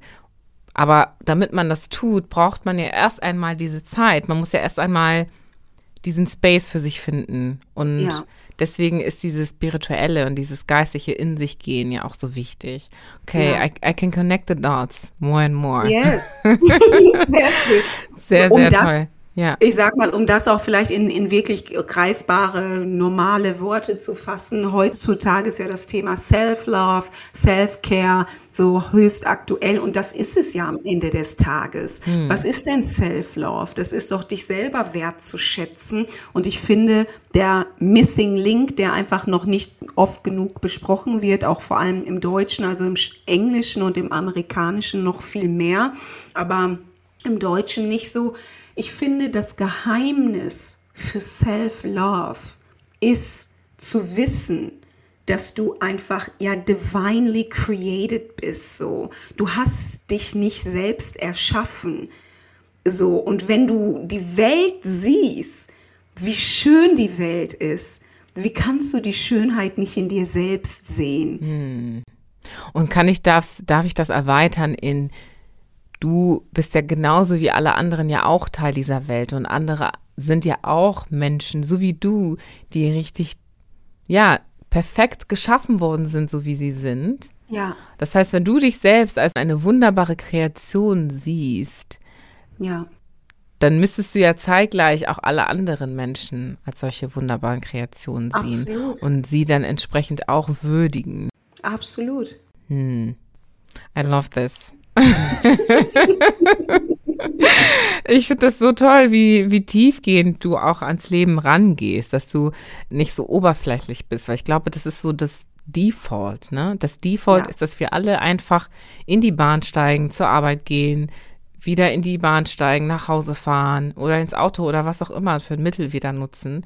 Meinetwegen ja. jetzt auch unser äh, Homeoffice, aber uns gar nicht so tief gehend Gedanken darüber machen, was wir eigentlich vom Leben wollen und ja. in diesem Survival-Mode sind, ja. Und man könnte jetzt sagen, ja, ja, äh, Menschen, die in einem armen Land leben, das sind die Menschen im Survival-Mode. Aber äh, vielleicht überlasse ich dir da mal die Frage. Also was denkst du denn darüber? Weil, äh, ja, was sind da deine Gedanken? Survival-Mode, in einem Wohlstandszustand sozusagen mhm. oder mhm. in einem Armutszustand? Oh, love it. Danke für diese Frage. Es gibt ein wunderbares Wort, was ich hier an dieser Stelle benutzen möchte und das nennt sich Wohlstandsverrottung. Wohlstandsverrottung, okay. Ja, und das ist im Endeffekt, ja, ich sage immer, und das ist eine schöne Frage, vor allem auch dieses, ne, wir wissen so, wir, es gibt noch eine andere Welt, so dieses Afrika und alle denken immer, das ist irgendwie arm oder so, ne? mhm. ne? Und dann sind wir hier, ich sag mal, wir Menschen, wir gewöhnen uns ja an alles und auch hier der Wohlstand, wir gewöhnen uns daran, aber das ist ja das Traurige und das ist, finde ich, das ist das auch ein, so das Blessing, was ich habe und ich glaube ganz viele Migranten viele beschweren sich darüber, Deutschland, bla bla bla bla bla. Aber wenn du in Deutschland wach bist, ja, und merkst, boah, hier ist so viel, ne? Mhm. Und du weißt, wie andere Menschen leben, aber du hast diesen Spirit von Lebensfreude, dann ist das schön, ja, dann kann man mhm. wirklich ganz viel machen. Das einmal so dazu. Aber zu dem Thema Survival Mode Survival Mode ist hier gang und gäbe. Ja, und Survival Mode ist ja nicht, ist ja, basically ist es dieses wirklich der rohe Überlebensinstinkt, ja, aber der findet hier ja auch statt, weil du musst Geld verdienen. Ja, du musst die ganze Zeit funktionieren. Ne? Und wenn die Menschen, die hier aufgewachsen sind, die kennen kaum was anderes. Mhm. Und deswegen sage ich es sogar der Segen eigentlich in Afrika dann, du hast halt viel Zeit manchmal nachzudenken. Also jetzt, wenn ja. du nicht die ganze Zeit beschäftigt bist, ne? Also wenn du dich dann auch noch beschäftigen würdest mit, mit deinem Geist, dann ist auch überall ähm, es ist überall was zu finden, aber kurz zurück zu dieser Frage. Survival Mode ist ein innerer Zustand. Und das hat nichts mit dem Außen zu tun. Ja, und Survival Mode ist ja Stress, ist getriggert durch Stress und es ist, ne, da könnten wir jetzt komplett in diese ganze wirklich äh, Nervensystemsnummer gehen und diese ganzen Trigger und wovon du dich angegriffen fühlst. Das sind ja alles Interpretationen des Geistes und die meisten Menschen leben im Survival Mode, weil die Angst haben, sich vor anderen ja auch aus der Gruppe ausgestoßen zu werden. Deswegen sagt man seine Meinung nicht. Mhm. Auch das ist Survival Mode. Ne? Es mhm. geht nicht immer nur direkt ums Essen, sondern auch diese Gruppenzugehörigkeit. Menschen sind im Survival Mode, weil die Angst haben, wenn man aufsteigt. Auch es gibt ganz viele Menschen, die Angst haben, reich zu werden, weil die denken, die gehören dann nicht mehr zur Gruppe. Mhm. Mhm. Also das sind auch so Sachen. Ne? Also wie gesagt, du hörst es ein bisschen ausschweifend, aber um dazu zurückzukommen, Survival Mode, das ist eine menschliche Grundkondition, ob du in Afrika bist oder hier oder wo auch immer. Und es ist ein bewusster, und wir können es auch so nennen, wenn wir dieses Wort spirituell nicht immer nehmen wollen. Es ist ein sehr, sehr bewusster Prozess, in dieses Thriving. Man sagt ja von surviving to thriving. Mhm. Ja, und dann Thriving bedeutet Glück, glücklich zu sein auch mit seinem Leben und Erfüllung zu erfahren. Und das ist ein innerer Prozess. Mhm. Das ist ein, ja, ein, ein innerer Zustand. Ja. Wow. Wow. Ich muss gerade an die letzte Podcast-Episode denken, die ich aufgenommen habe. Ähm, und da haben wir darüber gesprochen, dass afrikanische Communities oder im afrikanischen Mindset das irgendwie verankert ist, dass so Kleinigkeiten zelebriert werden. Oder ja. äh, man hat die Prüfung bestanden. Man hat Dinge, Kleinigkeiten in Anführungsstrichen, ja, weil es kommt auf die Perspektive an. Ja. Aber Dinge werden zelebriert, die in der deutschen in der äh, weißen Gesellschaft als total normal gelten, ja. die einfach nicht der Rede wert sind. Und es geht nur weiter. Ja, du hast dein Abitur klar, jetzt gehst du aber ins Ausland. Ja, ist ja total normal. Und dann äh, kommst du zurück, fängst an zu studieren. Ja, auch total normal. Also diese ganzen Errungenschaften haben gar keinen richtigen Stellenwert mehr. Wobei das aber in einem afrikanischen Mindset genau das Gegenteil ist. Und da haben wir auch so ein bisschen drüber gesprochen, hm, ist das jetzt vorteilhaft oder nicht? Was hat das zu bedeuten? Was kreiert das auch für einen Konflikt für uns als schwarze Menschen, die dann hier aufwachsen, das so kennen, aber dann anders kennenlernen hier? Mhm. Was macht das mit uns, wenn wir das aufgeben und uns auch anpassen in der Hinsicht?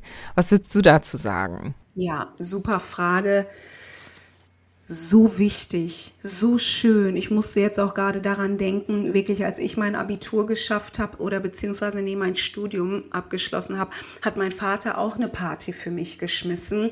Und das ist so schön. Also auch wenn wir da über das Thema Unterbewusstsein und Neuprogrammierung und generell Programmierung sprechen, weil, und da sind wir wirklich beim Thema, das ist auch die Verbindung die ich, die ich so, auch darüber würde ich sehr gerne mehr sprechen zu einer anderen Zeit. Aber die afrikanische Kultur ist so intelligent. Hm.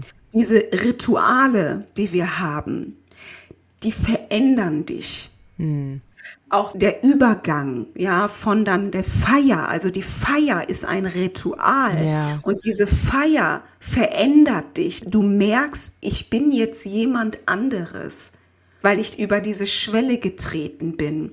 Und das genau fehlt der weißen Kultur. Mhm. Und die suchen das jetzt gerade auch. Also mhm. deswegen kommt da auch immer mehr wieder dieses Spirituelle. Mhm. Und meine Message hier, und ich hoffe, das hören ganz viele Menschen, ist, dass schwarze Menschen generell überhaupt nicht diesen weißen Trends folgen müssen, sondern sich wirklich einfach nur umdrehen müssen, um zu sehen, wie viel Reichtum immer noch in der Kultur vorhanden ist, wo sich die Weißen jetzt gerade auf den Weg machen, genau das wiederzufinden.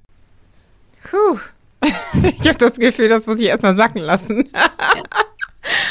oh, wow. Ich, das hast du so gut auf den Punkt gebracht so ja. gut auf den Punkt gebracht. Ich meine, wenn man sich alleine die, den Wandel der Gesellschaft anschaut, wo die Menschen hinziehen. Man merkt es, die Leute zieht es in den Süden, es zieht sie an diese Orte, wo diese Freude scheinbar präsent ist. Ja, ich will das da mal an dem Punkt belassen. Aber ich möchte so gerne mit dir nochmal drüber sprechen. Das können wir dann ja off the record machen. machen ja. Ich würde aber gerne noch mal in dieses Selbstbild auch von weißen Menschen gehen. du hast ja auch nochmal eine andere Perspektive auf die Identität weißer Menschen, weil du ja diesen Teil in dir trägst und auch diesen Teil gelebt hast oder mit diesem Teil gelebt hast und hast da einen Elternteil und auch Familienmitglieder. Du hast also auch ein gewisses Verständnis davon, was es bedeutet, als weißer Mensch auf dieser Erde zu sein.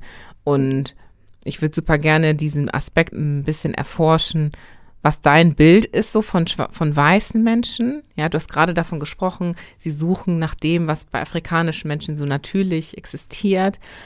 Was hast du da noch gesehen, vielleicht in deiner Erfahrung als ja, Mixed Person, wie sie sich selbst sehen und wie sie sich auch in Bezug auf andere Menschen vielleicht sehen? Also was, was hat dir das dann auch mitgegeben? Sorry, dass die Frage so lang ist, aber ich glaube, du hast mich ja. verstanden. Ich habe dich verstanden und ich liebe lange Fragen, weil da ist dann ganz viel Platz, um viele Antworten zu geben. Das stimmt. und also die erste Antwort darauf ist, ich habe tatsächlich keine nennenswerte weiße Familie. Okay. Das ist auch etwas, was mich vielleicht von vielen anderen gemischten Kindern unterscheidet, weil meine ganze Kultur ist schon sehr afrikanisch, wenn man über Familien spricht oder mhm. sowas. Ne? Natürlich habe ich meine weiße Mutter, die ich sehr, sehr liebe und die ein sehr, sehr wichtiger Bestandteil meines Lebens ist, ja. Mhm. Und auch ein sehr, sehr wichtiger Bestandteil meiner Art und Weise, wie mich, wie ich mich durch Deutschland und dann im Endeffekt auch durch die Welt bewege. Ja, meine Mutter ist mein Vorbild auch, ja, also so einfach ganz biologisch gesprochen im Sinne von, ich durfte beobachten, wie sie sich durch die Gesellschaft bewegt. Mhm. Und das hat mir, meine Mutter ist auch Verkäuferin noch dazu, ja. Ähm, wir sind uns sehr ähnlich. Sie ist sehr wortgewandt, sehr belesen, sehr offen, sehr nah am Boden, sehr bodenständig, sehr menschenfreundlich. So, sie geht in den Raum und ist freundlich zu allen und ist auch so ein Sonnenschein. Also sie, sie weiß sich zu verkaufen, sage ich mhm. mal, ja. Mhm. Und das durfte ich erleben und ich, ich sage das auch so explizit, weil ich glaube, das hat mir früh ein großes Vorbild einfach gegeben, wie ich mich auch benehmen darf, mhm. wie viel Platz ich einnehmen kann. Und ich mhm. glaube, das ist ein großer Unterschied vielleicht auch zwischen ähm, dunkelhäutigen Frauen, in welcher Abstufung auch immer, mit einer schwarzen Mutter in Deutschland, je nachdem, wie diese Mutter sich bewegt durch die Gesellschaft, ja. Und das ist erstmal eine Sache, die ich sagen möchte. Und dann, sonst habe ich keine weiße Familie in dem Sinne. Meine Familie hat sich äh, von meiner Mutter abgewendet, so im Großen, als meine Mutter meinen Vater geheiratet hat. Hm. Und ja, auch da glaube ich, dass das seinen Sinn hat, weil die Sachen, die ich sonst so gehört habe von anderen mit weißer Familie, waren nicht so schön. Deswegen glaube hm. ich, ist mir da auch vielleicht was erspart geblieben, weiß ich nicht, ja. Mhm. Aber das einmal dazu. Mm, und sonst betrachte ich das sonst schon eher aus einer ja, Metaebene, auch einer vielleicht kulturellen Ebene, aus einer aktuell Weltgeschehensebene, finde ich einfach, dass weiße Menschen so tun, auch in Deutschland zum Beispiel oder so generell, als ob schwarze, braune, indigene Menschen die Minderheit sind irgendwo. Hm aber wir sind die Mehrheit. Vielleicht, klar, im Kontext von Deutschland ist es vielleicht so, aber in einem globalen Kontext ist es halt gar nicht so. Okay. Ja, ich finde, das ist eine ganz wichtige, das ist aber eine Perspektive, die man einnehmen darf und sollte auch. Also finde ich, die gibt ganz viel Kraft. Und dann auch rückblickend einfach auf die Geschichte der Menschheit ja, sage ich mal so, dass die weißen oder westliche Gesellschaft ist eine junge Kultur. Vor mhm. allem jetzt diese westliche kapitalistische industrielle Gesellschaft ist das jüngste überhaupt. Und das ist ein Bild, wo ich immer wieder sage, es ist witzig, ja, wie sehr diese Kultur es geschafft hat, mit den Waffen der Massenzerstörung, und das sind nicht unbedingt Waffen, sondern das ist der Fernseher, das ist die Bildgebung, das ist die Literatur, das ist die Zeitung, das ist das, was wir hören, sehen, was unser Unterbewusstsein programmiert. Mhm. Damit es zu schaffen, ein Weltideal zu kreieren, was alle anstreben, den mhm. Kapitalismus, der per se auch uns dienen kann, aber ich sage, die weiße Gesellschaft, so wie sie jetzt ist, sind die Kinder dieser Erde. Und wir folgen allen den Kindern der Erde ohne Weisheit, hm. ohne Respekt, ohne diese Dinge, die wir gelernt haben, ja. Da gehe ich noch ein bisschen tiefer, auch dieses, auch da zurück zu einer Form von Spiritualität, die im Endeffekt bedeutet, die Erde, auf der wir laufen, die zu ehren, hm. die Natur zu ehren, Wasser, Feuer, Luft und, und Wind. Ja, und all das einfach zurück zur Natur. Und das ist die Großmutter dieser Erde. Ja, und das ist so, so die Perspektive, wo ich sage, einfach auch da ganz schlicht und einfach, ich, meiner Meinung nach ist die schwarze Frau die Verkörperung dieser Erde, der Mutter Erde, ja, mhm. Gaia oder Pachamama, solche Worte gibt es für diesen Organismus namens Erde auch, ja. Und die schwarze Frau und somit auch die indigene Kultur sind die Ältesten hier. Und wie kommen wir darauf, dass das primitiv ist? Ja, und wie kommen wir darauf, dass wir alle jetzt sozusagen dem weißen Kind folgen müssten? Ja, das wäre jetzt meine nächste Frage gewesen. Also du hast ja gerade diese Massenvernichtungswaffen genannt. Ich sehe, dass das so die Mittel waren, um uns dahin zu verführen, vielleicht ist das richtige Wort, in dieses ja. Bestreben mit einzusteigen. Oder ja. was hat uns sonst dazu geführt? Ja, doch, absolut. Also die Geschichten hm. und auch die Bilder und wenn wir das mal so ganz plakativ nehmen, klar, auch zum Beispiel, also Popkultur in seiner großen Form, na, also reich sein, bling bling. Mhm. Was ich per se gar nicht schlimm finde, es geht auch da wieder, es geht nicht um entweder oder, aber das ist halt nicht alles und es macht nicht glücklich. Ja, also wo ist Gemeinschaft? Wo ist äh, der Respekt für die Natur? Wo ist der Respekt für Partnerschaft? Ja, Familien? Ja, solche Dinge werden von, ich sag mal, von Hollywood oder auch von der Popkultur an für sich nicht so massenmäßig verbreitet. Hm. Und ja, Bilder prägen uns, ob wir wollen oder nicht. Und das sage ich immer dazu. Also dein Unterbewusstsein ist ungefiltert. Ja, und das, was wir uns anschauen, hat uns alle geprägt, auch mich. Und ähm, das dürfen wir hinterfragen und reflektieren und schauen, welchem Ideal laufen wir denn hinterher. Mm. Und wenn du sagst, dass Kapitalismus an sich ja auch uns dienen kann und das an sich nichts Schlechtes ist, wir aber doch sehen, dass diese weiße Kultur sich aber scheinbar jetzt versucht zu redefinieren oder sich zu entfernen von diesem Kindgedanken oder diesem Idealismus, das es aufgesetzt und aufgebaut hat über die Jahrhunderte. Was bedeutet das dann? Also wonach soll denn gestrebt werden am Ende des Tages? Also wenn der Kapitalismus nicht schlecht ist, der aber mhm. dann jetzt doch scheinbar nicht die Lösung ist, wie die Menschen erkennen, ja. was ist die Lösung? Also in welche Richtung soll man dann laufen? Ja, sehr, sehr gute Frage und ich fühle mich in der Position, diese Frage zu beantworten. Mhm. Und für mich bedeutet das, es gibt auch ein Buch oder auch eine Strömung namens Conscious Capitalism, kennst du vielleicht auch. Und da geht es darum, die Ressourcen, die man hat, oder auch die, ich sag mal, den Ansatz vom Kapitalismus, also Dinge zu vermarkten und dafür Geld zu bekommen, finde ich toll, weil das ist ja ein Werteaustausch, ja. Mhm. Wichtig ist aber nicht alles andere auf der Strecke zu lassen, weil so wie es in den letzten vielleicht 100 Jahren war, hat der Mensch sich einfach komplett nur als Arbeitsmaschine dann ver verstanden mhm. und alles andere war nicht mehr wichtig. Ja, und ich denke, es geht darum, das, was wir da dabei gelernt haben, diese Ressourcen zu schaffen, ja, durch, also durch einen Werteaustausch. Du bietest was an und du kriegst dafür Geld. Das finde ich ja gut. Aber es geht um einen ganzheitlichen Aspekt. Hm. Gesundheit als allererstes. Ja, wenn wir auch, ich sag mal, über Kapitalismus sprechen, müssen wir auch uns angucken, dieses Thema Raubbau. Ja, also wir nehmen zu viel mm. von dem, wovon nicht genug da ist und mm. das nicht nachhaltig. Ne? Und das Gleiche machen wir so wie mit der Erde, genauso machen wir das mit unserem Körper. Ja, wir machen zu viel und saugen uns aus. Und das ist nicht nachhaltig. Also wir dürfen das Ganze nachhaltiger, ganzheitlicher gestalten.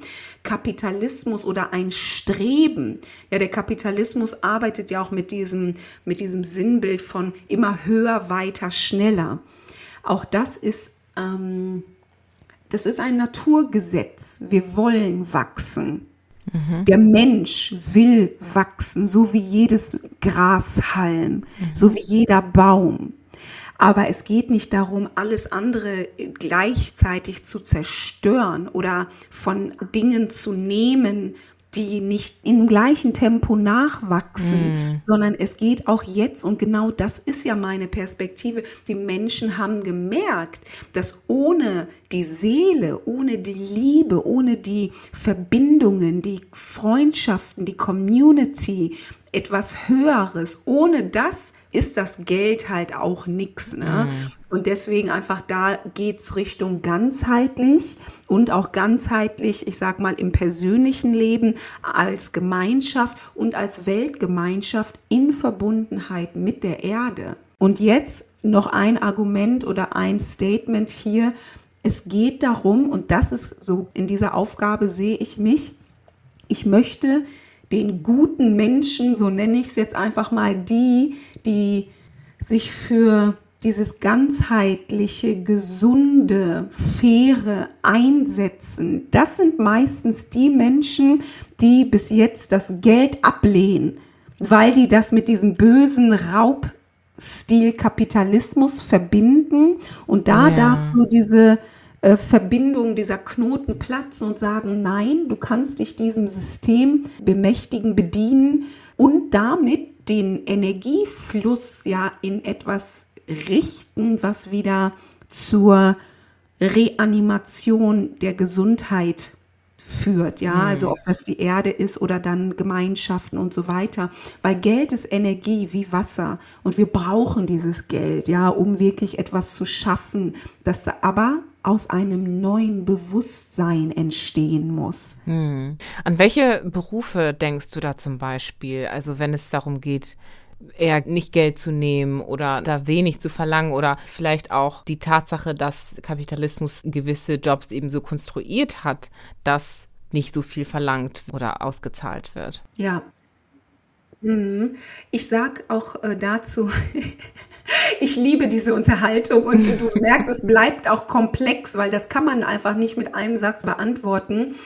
Berufe wie, und da sind wir auch beim Thema Weiblichkeit, viele Berufe, die Frauen ausüben, mm, wie mm Kindergärtnerin, wie Pflegekraft, aber auch auch jetzt auch das ganze Thema Coaching. Zu diesem Beruf fühlen sich ja immer mehr und mehr Menschen auch berufen, aber die meisten können es dann nicht wirklich ausführen, weil die diese Geldblockade haben. Mm. Ja, und ähm, das sind so Berufe, aber generell sind einfach viele Menschen, die irgendwie denken, sie sind gut guten Menschen, gutherzig, sie wollen Fairness und was Gutes. Das sind leider meistens die Menschen, die dann aber auch nicht sagen, ich verdiene jetzt richtig viel Geld. Ja, ja, ja. soziale Berufe insbesondere, ja. ne? Ja, ganz mhm. genau. Ich sage, ich habe das auch mal in so drei Kategorien, auch in einem Interview steht das, also gesundheitsfördernde, soziale und ja, weiß ich jetzt nicht mehr genau, aber halt genau diese Berufe, das sind meistens die Leute, die nicht so viel verdienen, aber sich dann auch nicht in die Position bewegen, zu sagen, ich verändere das jetzt. Hm. Ja, ich verändere das jetzt. Verantwortung übernehmen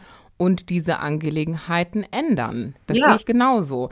Und das ist mitunter ein Grund, weswegen ich kein Trinkgeld gebe zum Beispiel. Mhm. Weil ich der Meinung bin, dass sich auf diese Art und Weise nichts verändert.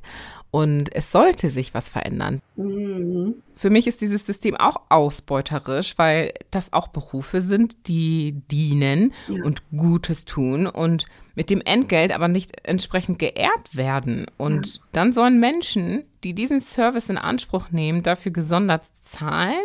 Ja. In, in meinen Augen fördert man dieses System dadurch, dass man das Geld, was fehlt, auf die Schultern der Gäste oder Besucher überträgt, statt am System, das deinen Wert nicht sieht, zu drehen. Ja. Für mich macht das keinen Sinn, ehrlicherweise. Entspricht das auch dem, was du gesagt hast?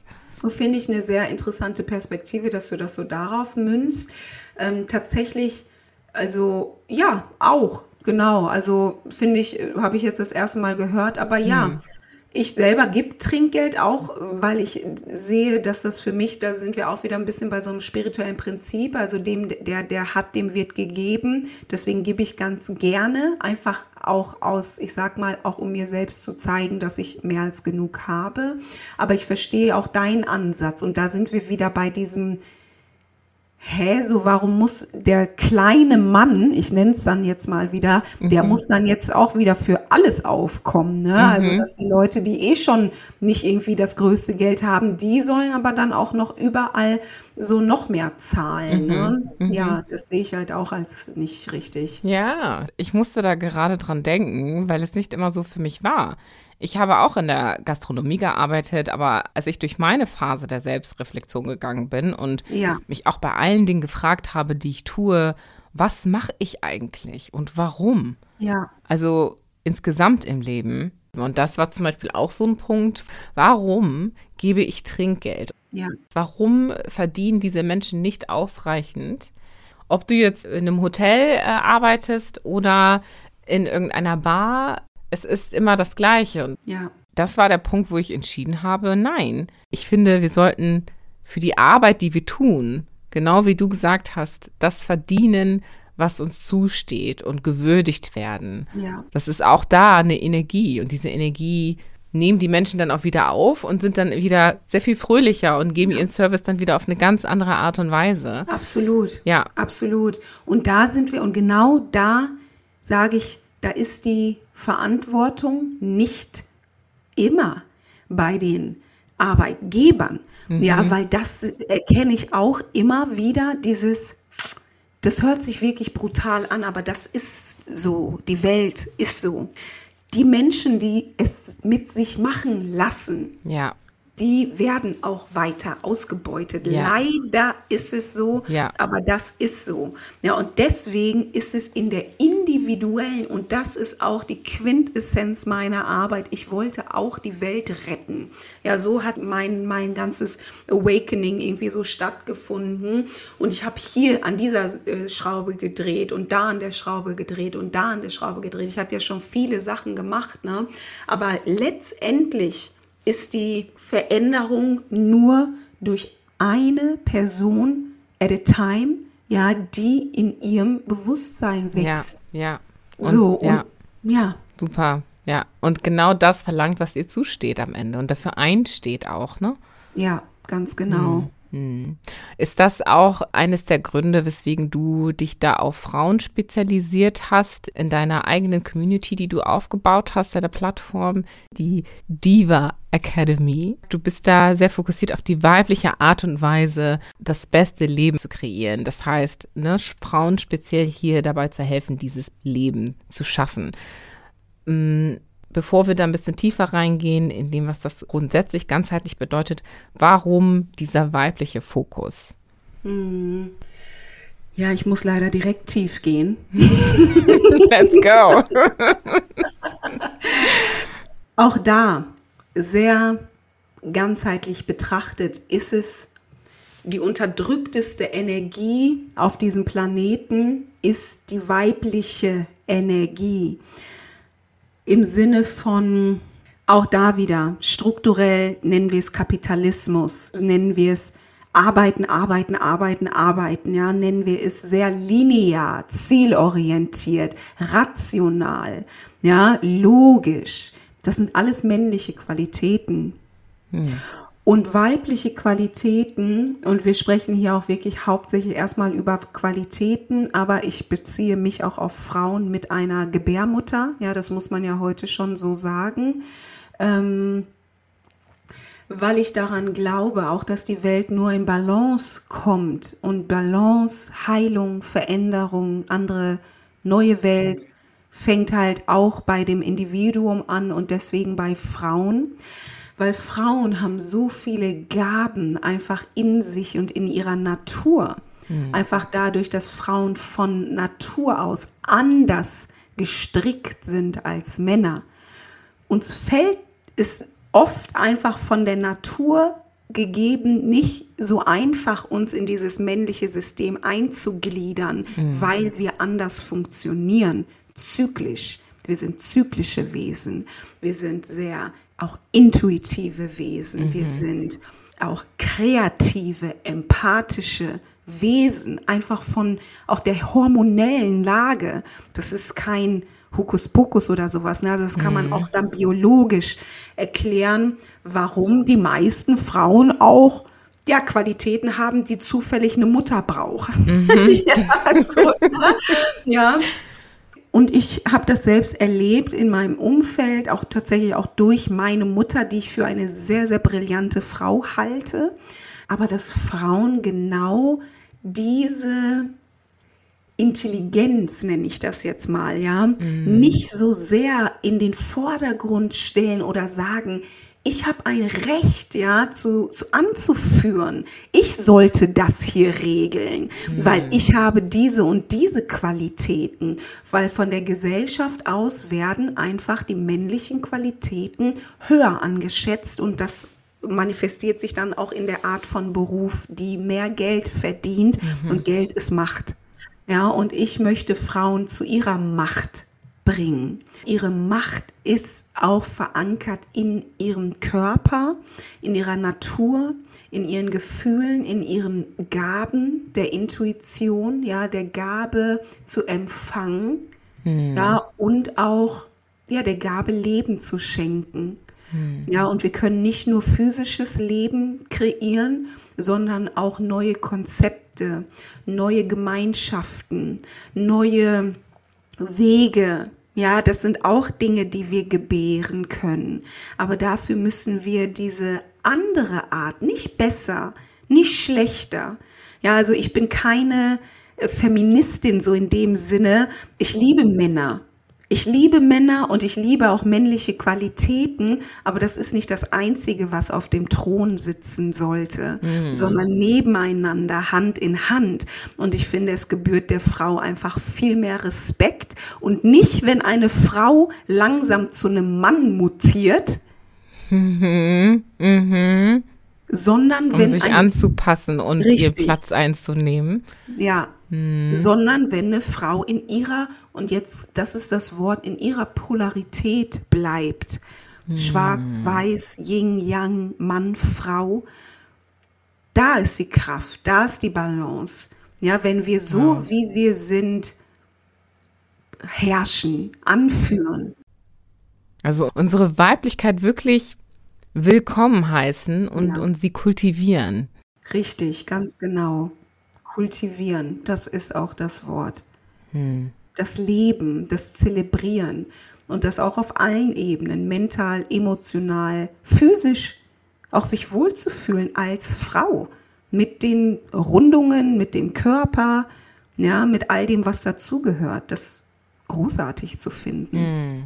Und du sagtest gerade nicht, in ihrem Versuch, zum Mann zu werden. Was meinst du damit?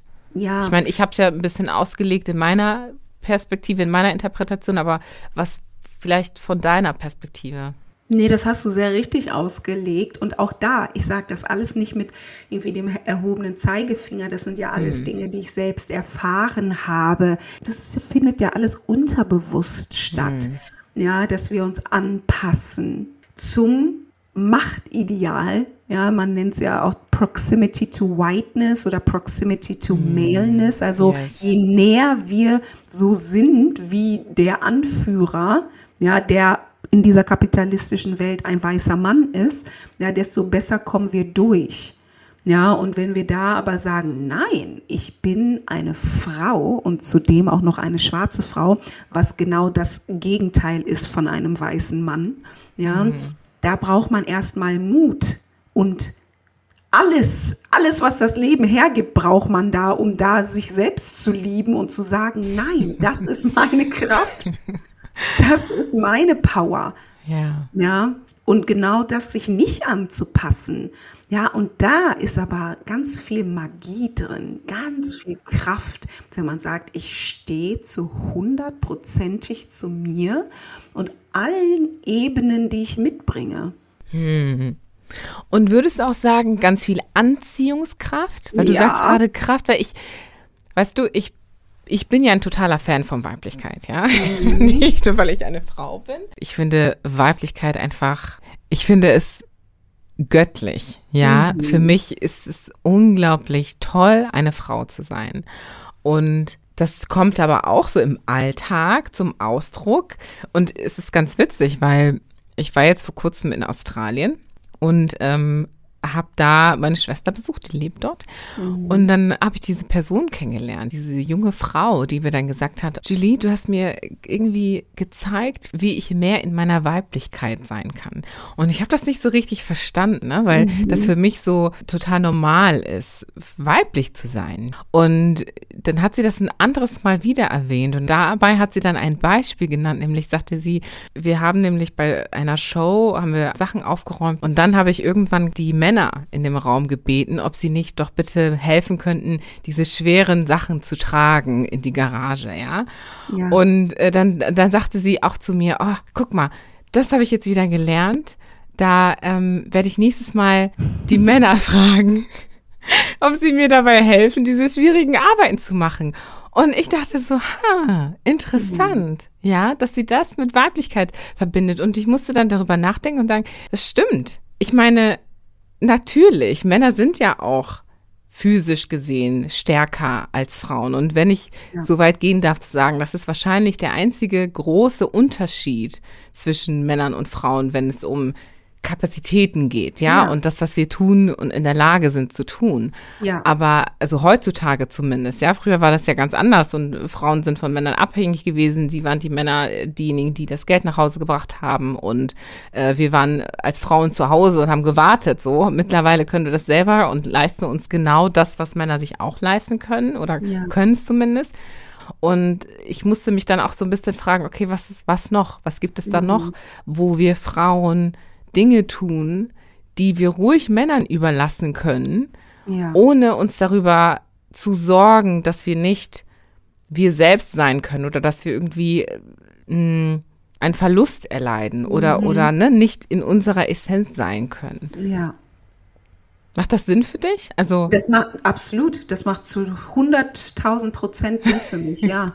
Mhm. Das ist es und ich weiß, also das sind natürlich auch Dinge, die ich studiere, so das gehört mit, sage ich mal, zu meinem Feld auch als Life Coach, ne, auch da irgendwie auch Beziehungen Mann und Frau zu studieren und das ist, wir befinden uns auch in einer Art Krise, ja, auch auch in diesem Feld natürlich, weil ja, diese Polaritäten nicht mehr so da sind, weil die Frauen irgendwie verlernt haben, Frau zu sein Ja. und der Mann hat verlernt, Mann zu sein.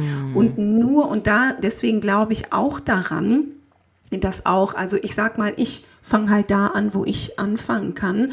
Und ich glaube daran, dass die Frau die Aufgabe hat, den Mann einzuladen. Ich mag dieses Wort sehr. Also das ist für mich immer ähm, so kein Druck, sondern es ist eine Einladung.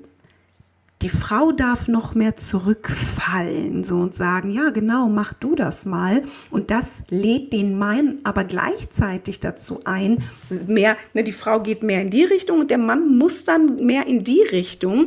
Und so gleicht sich das dann aus. Ne? Die Frau fällt mehr zurück so und der Mann strengt sich mehr an. Ja, aber das gibt ihm, und da sind wir wieder bei dem Wort auch Purpose. Ein Ja. Mann will gebraucht werden, genauso wie eine Frau gebraucht werden will, aber auf an, andere Qualitäten, Ja, andere. Art und Weise. Und der Mann will der Held sein. Das ist in Ja. seinem Testosteron. Gib ihm das doch. Das habe ich, genau, das habe ich auch beobachtet. Das ist eben das Ding, ne? Ich habe mich nicht schlecht dabei gefühlt, diese Männer um ihre Hilfe zu bitten. Und die waren sofort bereit, sind aufgestanden. Der andere kam noch zurück und sagte noch, ja, sollen wir dir noch irgendwie helfen? Ja. Und Schön. das richtig gefühlt, dass da so eine Harmonie war. Ja. Schön. die so leicht war. Und dieses Mädchen hat das beobachtet und ich dachte, wow, wie du gerade sagst, das muss wirklich eine Krise sein, in der wir sind, weil das ist auch nicht das erste Mal, dass ich das beobachtet habe in einer anderen Frau. Ja, das war in dem Fall leider eher in der negativen Richtung mhm. und mir angeprangert worden ist, ja, verführerisch zu sein, sogar schon mhm. fast, ja. Mhm. Ähm, ich finde das großartig, dass du das gerade sagst. Das ist, da habe ich, ich war total vor den Kopf gestoßen und dachte, wie bitte? ich laufe hier jetzt mal ganz banal gesagt voll bekleidet rum und habe lediglich eine Unterhaltung geführt.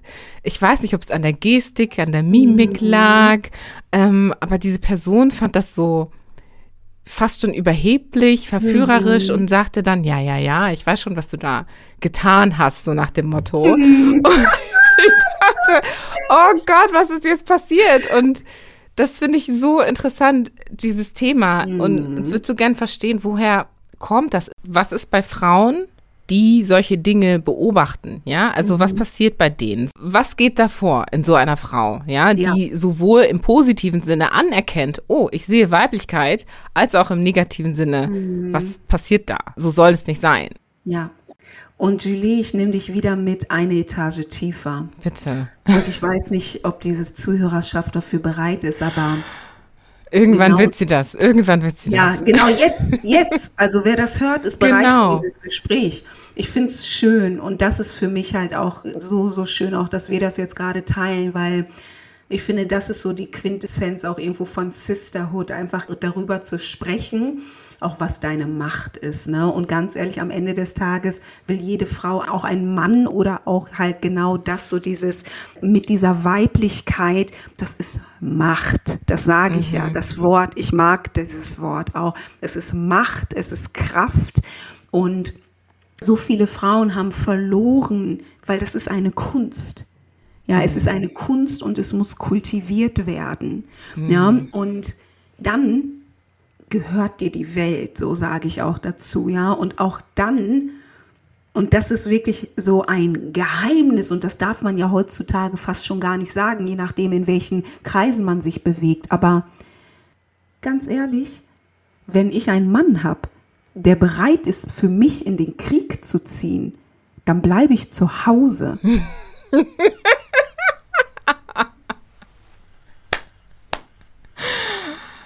Wow, ja. I love und, it. Ja, und, ähm, und wie gesagt, das ist ja heutzutage fast schon verpönt, aber yeah. und das ist, was Frauen triggert. Wenn eine Frau elegant ist, wie du auch gesagt hast, es hat, du warst ja nicht nackt oder du warst nicht obszön, sondern mm. du warst, du bist einfach du, du bist eine attraktive, junge, artikulierte Frau, die auf eine herzliche Art und Weise die Männer bittet, in ihre Rolle zu treten. Mm, mhm. Und wenn du nicht weißt, wie das geht, dann denkst du dir, ich muss das immer selber machen, so eine Scheiße. Ja, und die äh, sagt da jetzt hihi, hahaha, ha, lach den so da. ne? Und dann machen das alle für die. Wow. Ja, ja. das ist ein Trigger. Ja. Und das absolut. ist ein ganz starker Trigger für ganz viele.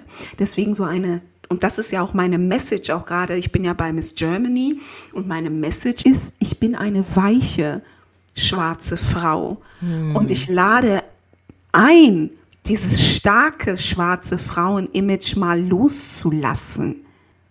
Ich will, hm. dass man mir hilft. Ja. Wow. I love this. I love this. Das ist so schön. Das ist wirklich schon fast wie Heilung, ja. Also mhm. ich, ich hoffe wirklich, dass besonders die Frauen, die sich das anhören, aber auch die Männer, ich glaube wirklich, dass es ja. so, so tief abholt, ja. Und sich die Frauen, die sich das anhören, wirklich trauen können, in ihrer Weiblichkeit aufzublühen, ja, wirklich zu sagen, hey, ich bin Frau und das ist wunderbar, Frau zu sein, mich fallen zu lassen und Männer dazu einzuladen, wie du so schön gesagt hast, ihre Rolle einzunehmen. Wow, das ist einfach wirklich den Nagel auf dem Kopf getroffen. Schön, schön. so, so das gut ausgedrückt. Wirklich ja. toll. Und du hast es gerade erwähnt, Miss Germany. Mhm. Ähm, du kandidierst ja und dadurch, dass deine Folge ja leider nicht erst in ein paar Monaten rauskommt, können wir jetzt auch nicht super viel verraten. Aber Vielleicht magst du da noch mal erzählen, was war denn deine Beweggründe, da mitzumachen? Du hast gerade gesagt oder angeteasert, du bist eine weiche schwarze Frau. Was hat dich da noch zu bewegt? Ja, ganz ehrlich, ähm, dieses Jahr war für mich sehr lehrreich, also auch mit sehr vielen Rückschlägen, äh, mhm. negativen Dingen auch. Aber auch das sehe ich immer als gut. Und ich bin müde gewesen dieses Jahr, sehr müde, ja. Okay. Und tatsächlich, da war gar keine große Ambition in meiner Teilnahme. Das ist die Wahrheit. Ja, ich habe die Werbung gesehen. Ich habe schon mal von Miss Germany gehört, mal vor ein paar Jahren. Und ich habe mir gedacht, ich mache da jetzt einfach mal mit. Hm. So, das war's wirklich. also wirklich, ich mache da jetzt einfach mal mit. Und dann auf einmal war ich in der Top 180, irgendwie aus 15.000 Bewerberinnen. Wow. Und dann war ich in der Top 80. Und dann war die erste Casting Experience und ich kam dahin als ich, ja. Und das war dann anscheinend ganz gut. Und dann bin ich in die Top 40 gekommen. Und das war dann auch anscheinend ganz nett, ja. Und jetzt bin ich in der Top 20. Und am Anfang habe ich auch immer an der Experience, auch da, wo wir dann wirklich in, in Physik äh, so aufeinander getroffen sind, ich habe mir immer gedacht, ja, ich gehöre halt auch wirklich, ich gehöre hier hin. Hm. Auch das, ne, also das ist vielleicht auch etwas, was andere Leute so als arrogant vielleicht mir auslegen wollen, aber ich gehöre hierhin. Den Weg, den ich bis jetzt gegangen bin, das ist marathonreif, ja, also und noch mehr. Also was ich alles in den letzten Jahren gemacht habe, das haben manche Leute nicht in zehn Jahren gemacht, ja. Mhm. Und ich weiß, das sage ich auch so, meine Intentionen sind rein. Ja, und ich weiß, dass ich so viel zu teilen habe mit der Welt. Ja, deswegen, ich gehöre in jeden Raum, in den ich gehe. Ja, mhm. und ich denke, das strahle ich auch einfach aus. Und ja, und jetzt bin ich in der Top 20. Und uh. da, ja, genau, da, aber in, in der letzten Casting Experience, das war dann in, jetzt vor drei Wochen in, im Europapark und da war auch Bruce Danell dabei. Mhm. Und da hatten wir dann noch so Stage-Training. Und da habe ich gemerkt, ganz ehrlich, also da habe ich dann angefangen, meine Emotionen, so meine Emotionen zu investieren und habe gemerkt, ganz ehrlich, Joanna, das wäre schon schade, wenn du jetzt aussteigst. Also das hätte ich dann schon sehr, sehr schade gefunden. Und gleichzeitig habe ich mir gedacht, jetzt will ich echt weit kommen, weil das, was ich in mir trage, also das, was ich zu geben habe, ich weiß, das ist wertvoll. Hm. Und ich weiß, dass ich dafür am besten ein richtig großes Team brauche die mir dabei helfen, wie ich das Ganze am besten umsetze. Mhm. Und das wünsche ich mir. Also dafür bin ich da bei Miss Germany, weil ich weiß, ich bin, ich diene. Da sind wir wieder so ein bisschen beim Thema auch Spiritualität vielleicht. Also Purpose, ich, ja. Ja, Purpose, genau. Ich bin hier, um diese Erfahrungen zu teilen und ich möchte anderen Menschen dabei helfen, ihr Leid zu überwinden und zu erkennen, dass jeder von uns einfach so viel zu geben hat, ja, was wir ganz oft als selbstverständlich oder unwichtig erachten. Und ich wünsche mir Hilfe von anderen dabei, dass ich anderen helfen kann. Hm, hm. Ja. Wow, wow, wow. Und ich wünsche dir das auch von Herzen, dass du wirklich diese Nummer eins wirst ja, ich wünsche dir das von Herzen. oh, ich werde für dich routen, ich werde auch für dich beten. Ja, also ich, ja, ich bin auch ein totales Fangirl, muss ich sagen. Und du hast es absolut verdient. Dankeschön. Hm. Wirklich. Das bedeutet mir so viel, gerade jetzt echt so diesen Support zu spüren. Ne? Also das ist echt schön. Ja, absolut. Ich stehe hinter dir und glaub mir, es stehen noch sehr viel mehr hinter dir. Insbesondere die Afrikaner Community steht hinter dir. Und ähm, ja, wie kann man, wie kann man das verfolgen weiterhin? Kannst du uns da ein bisschen teasern? Ja, also tatsächlich glaube ich, im Moment, also tatsächlich kann man das Ganze auf Instagram und auch auf Twitch verfolgen. Okay. Twitch ist ja so eine neue Plattform, also da gibt es ganz viel Live-TV von Miss Germany. Ich denke, also die nächste Experience, und das wird spannend, ja, das ist dann Ende Januar, zwei Wochen mit Bruce Danell. Oh. ja, und irgendwie noch ein paar anderen interessanten Menschen. Und ich glaube, das wird dann schon auch ein bisschen größer ausgestrahlt, aber ich weiß noch nicht, wie oder wo. Aber da definitiv auf Social Media, also auf jeden Fall Instagram und Twitch erstmal.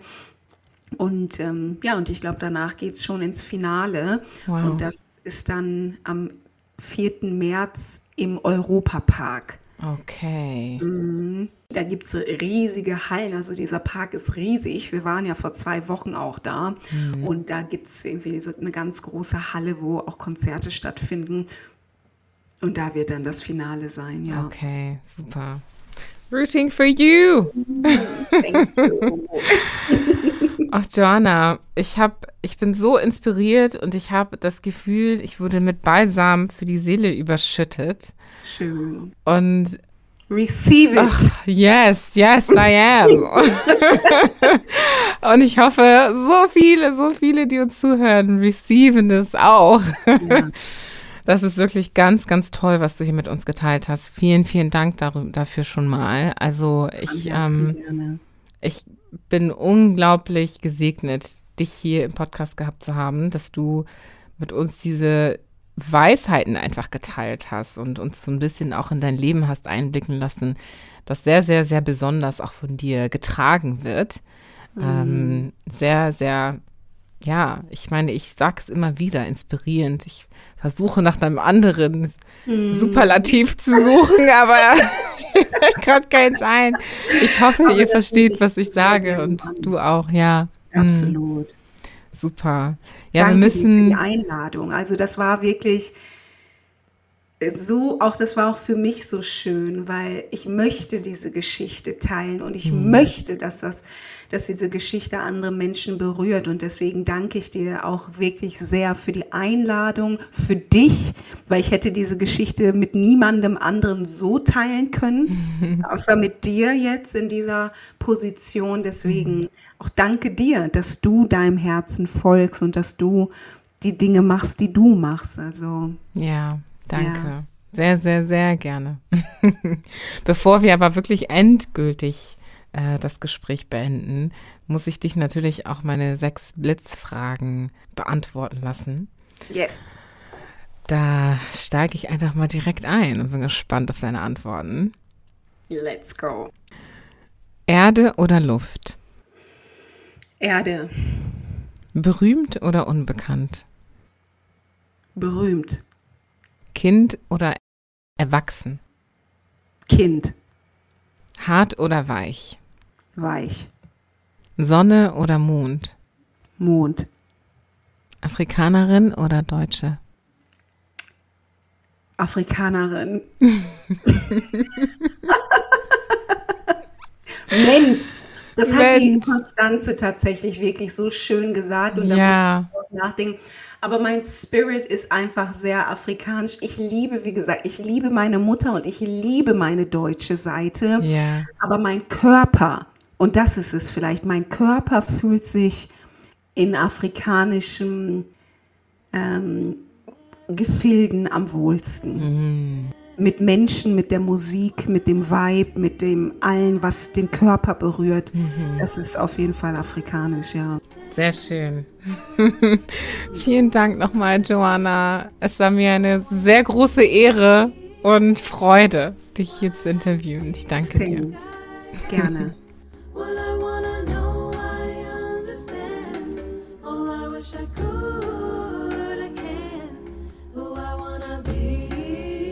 Mein Gott, ich höre Joanna so gerne zu. Ich sage es wieder, was für eine Frau, die völlig ihre Essenz erkannt hat und in ihr lebt. Im Kontext dieses Gesprächs stellen sich mir folgende Fragen, die ich an euch weitertragen möchte. Was ist wahre Gleichberechtigung? Was ist das Ziel von wahrer Gleichberechtigung? Geht es uns darum, etwas zu beweisen oder sollte es uns darum gehen, wir selbst zu sein und in unserer wahren Identität aufzublühen? Könnte es sein, dass wir verlernt haben, wie das geht oder gar nie gelernt haben, wie das zu funktionieren hat? Könnte es sein, dass wir uns mit diesem Gleichstellungsversuch auf ein niedrigeres Niveau setzen als das, wo wir eigentlich hingehören? Und was lassen wir grundsätzlich mit uns machen und warum? Wenn ein T-Shirt einen Zweck hat, welchen Zweck hast du dann als Mensch? Ein Wesen, das so viel kostbarer ist als ein T-Shirt. Frau sein, Mann sein, Mensch sein, Seele sein, Maschine sein, Nummer sein – Worin erkennst du dich wieder? Ganz ehrlich. Ich werde ganz emotional, wenn ich dieses Gespräch Revue passieren lasse. Und das in einem überaus positiven Sinn, muss ich auch anmerken hier. Ich bin so stolz auf und auch dankbar für Joanna. Solche Menschen wie sie braucht diese Welt verzweifelt. Kontaktiert Joanna bitte gerne über unsere Webseite. Dort findet ihr ihr Profil und auch die Show Notes. Ihr könnt sie auch anfeuern bei Miss Germany. Die Links findet ihr wie immer, wenn etwas besprochen wurde, in den Show Notes oder auch auf afrikaner.de unter Episoden und dann die Joanna auswählen, um zu ihrer Seite zu kommen. Ich danke euch für ein wundervolles Jahr 2022, dass ihr bis hierhin mitgehört habt. Es geht jetzt in eine Winterpause und pünktlich zum Februar 2023 und dem Black History Month geht es los mit Round 2 und weiteren Episoden. Bis dahin wird es aber einige spannende Updates geben und auch ein paar Posts, die ich mit euch teile. Also folgt mir gern auf Instagram, sowohl dem Afrikaner-Account als auch mir. Es gibt uns auf LinkedIn und auf Instagram, um auf dem Laufenden zu bleiben. Ich wünsche euch eine sehr segensreiche Weihnachtszeit. And I will see you on the other side in 2023. Viele Grüße von mir, eurem Host Julie Chidibu, im Namen von Afrikaner.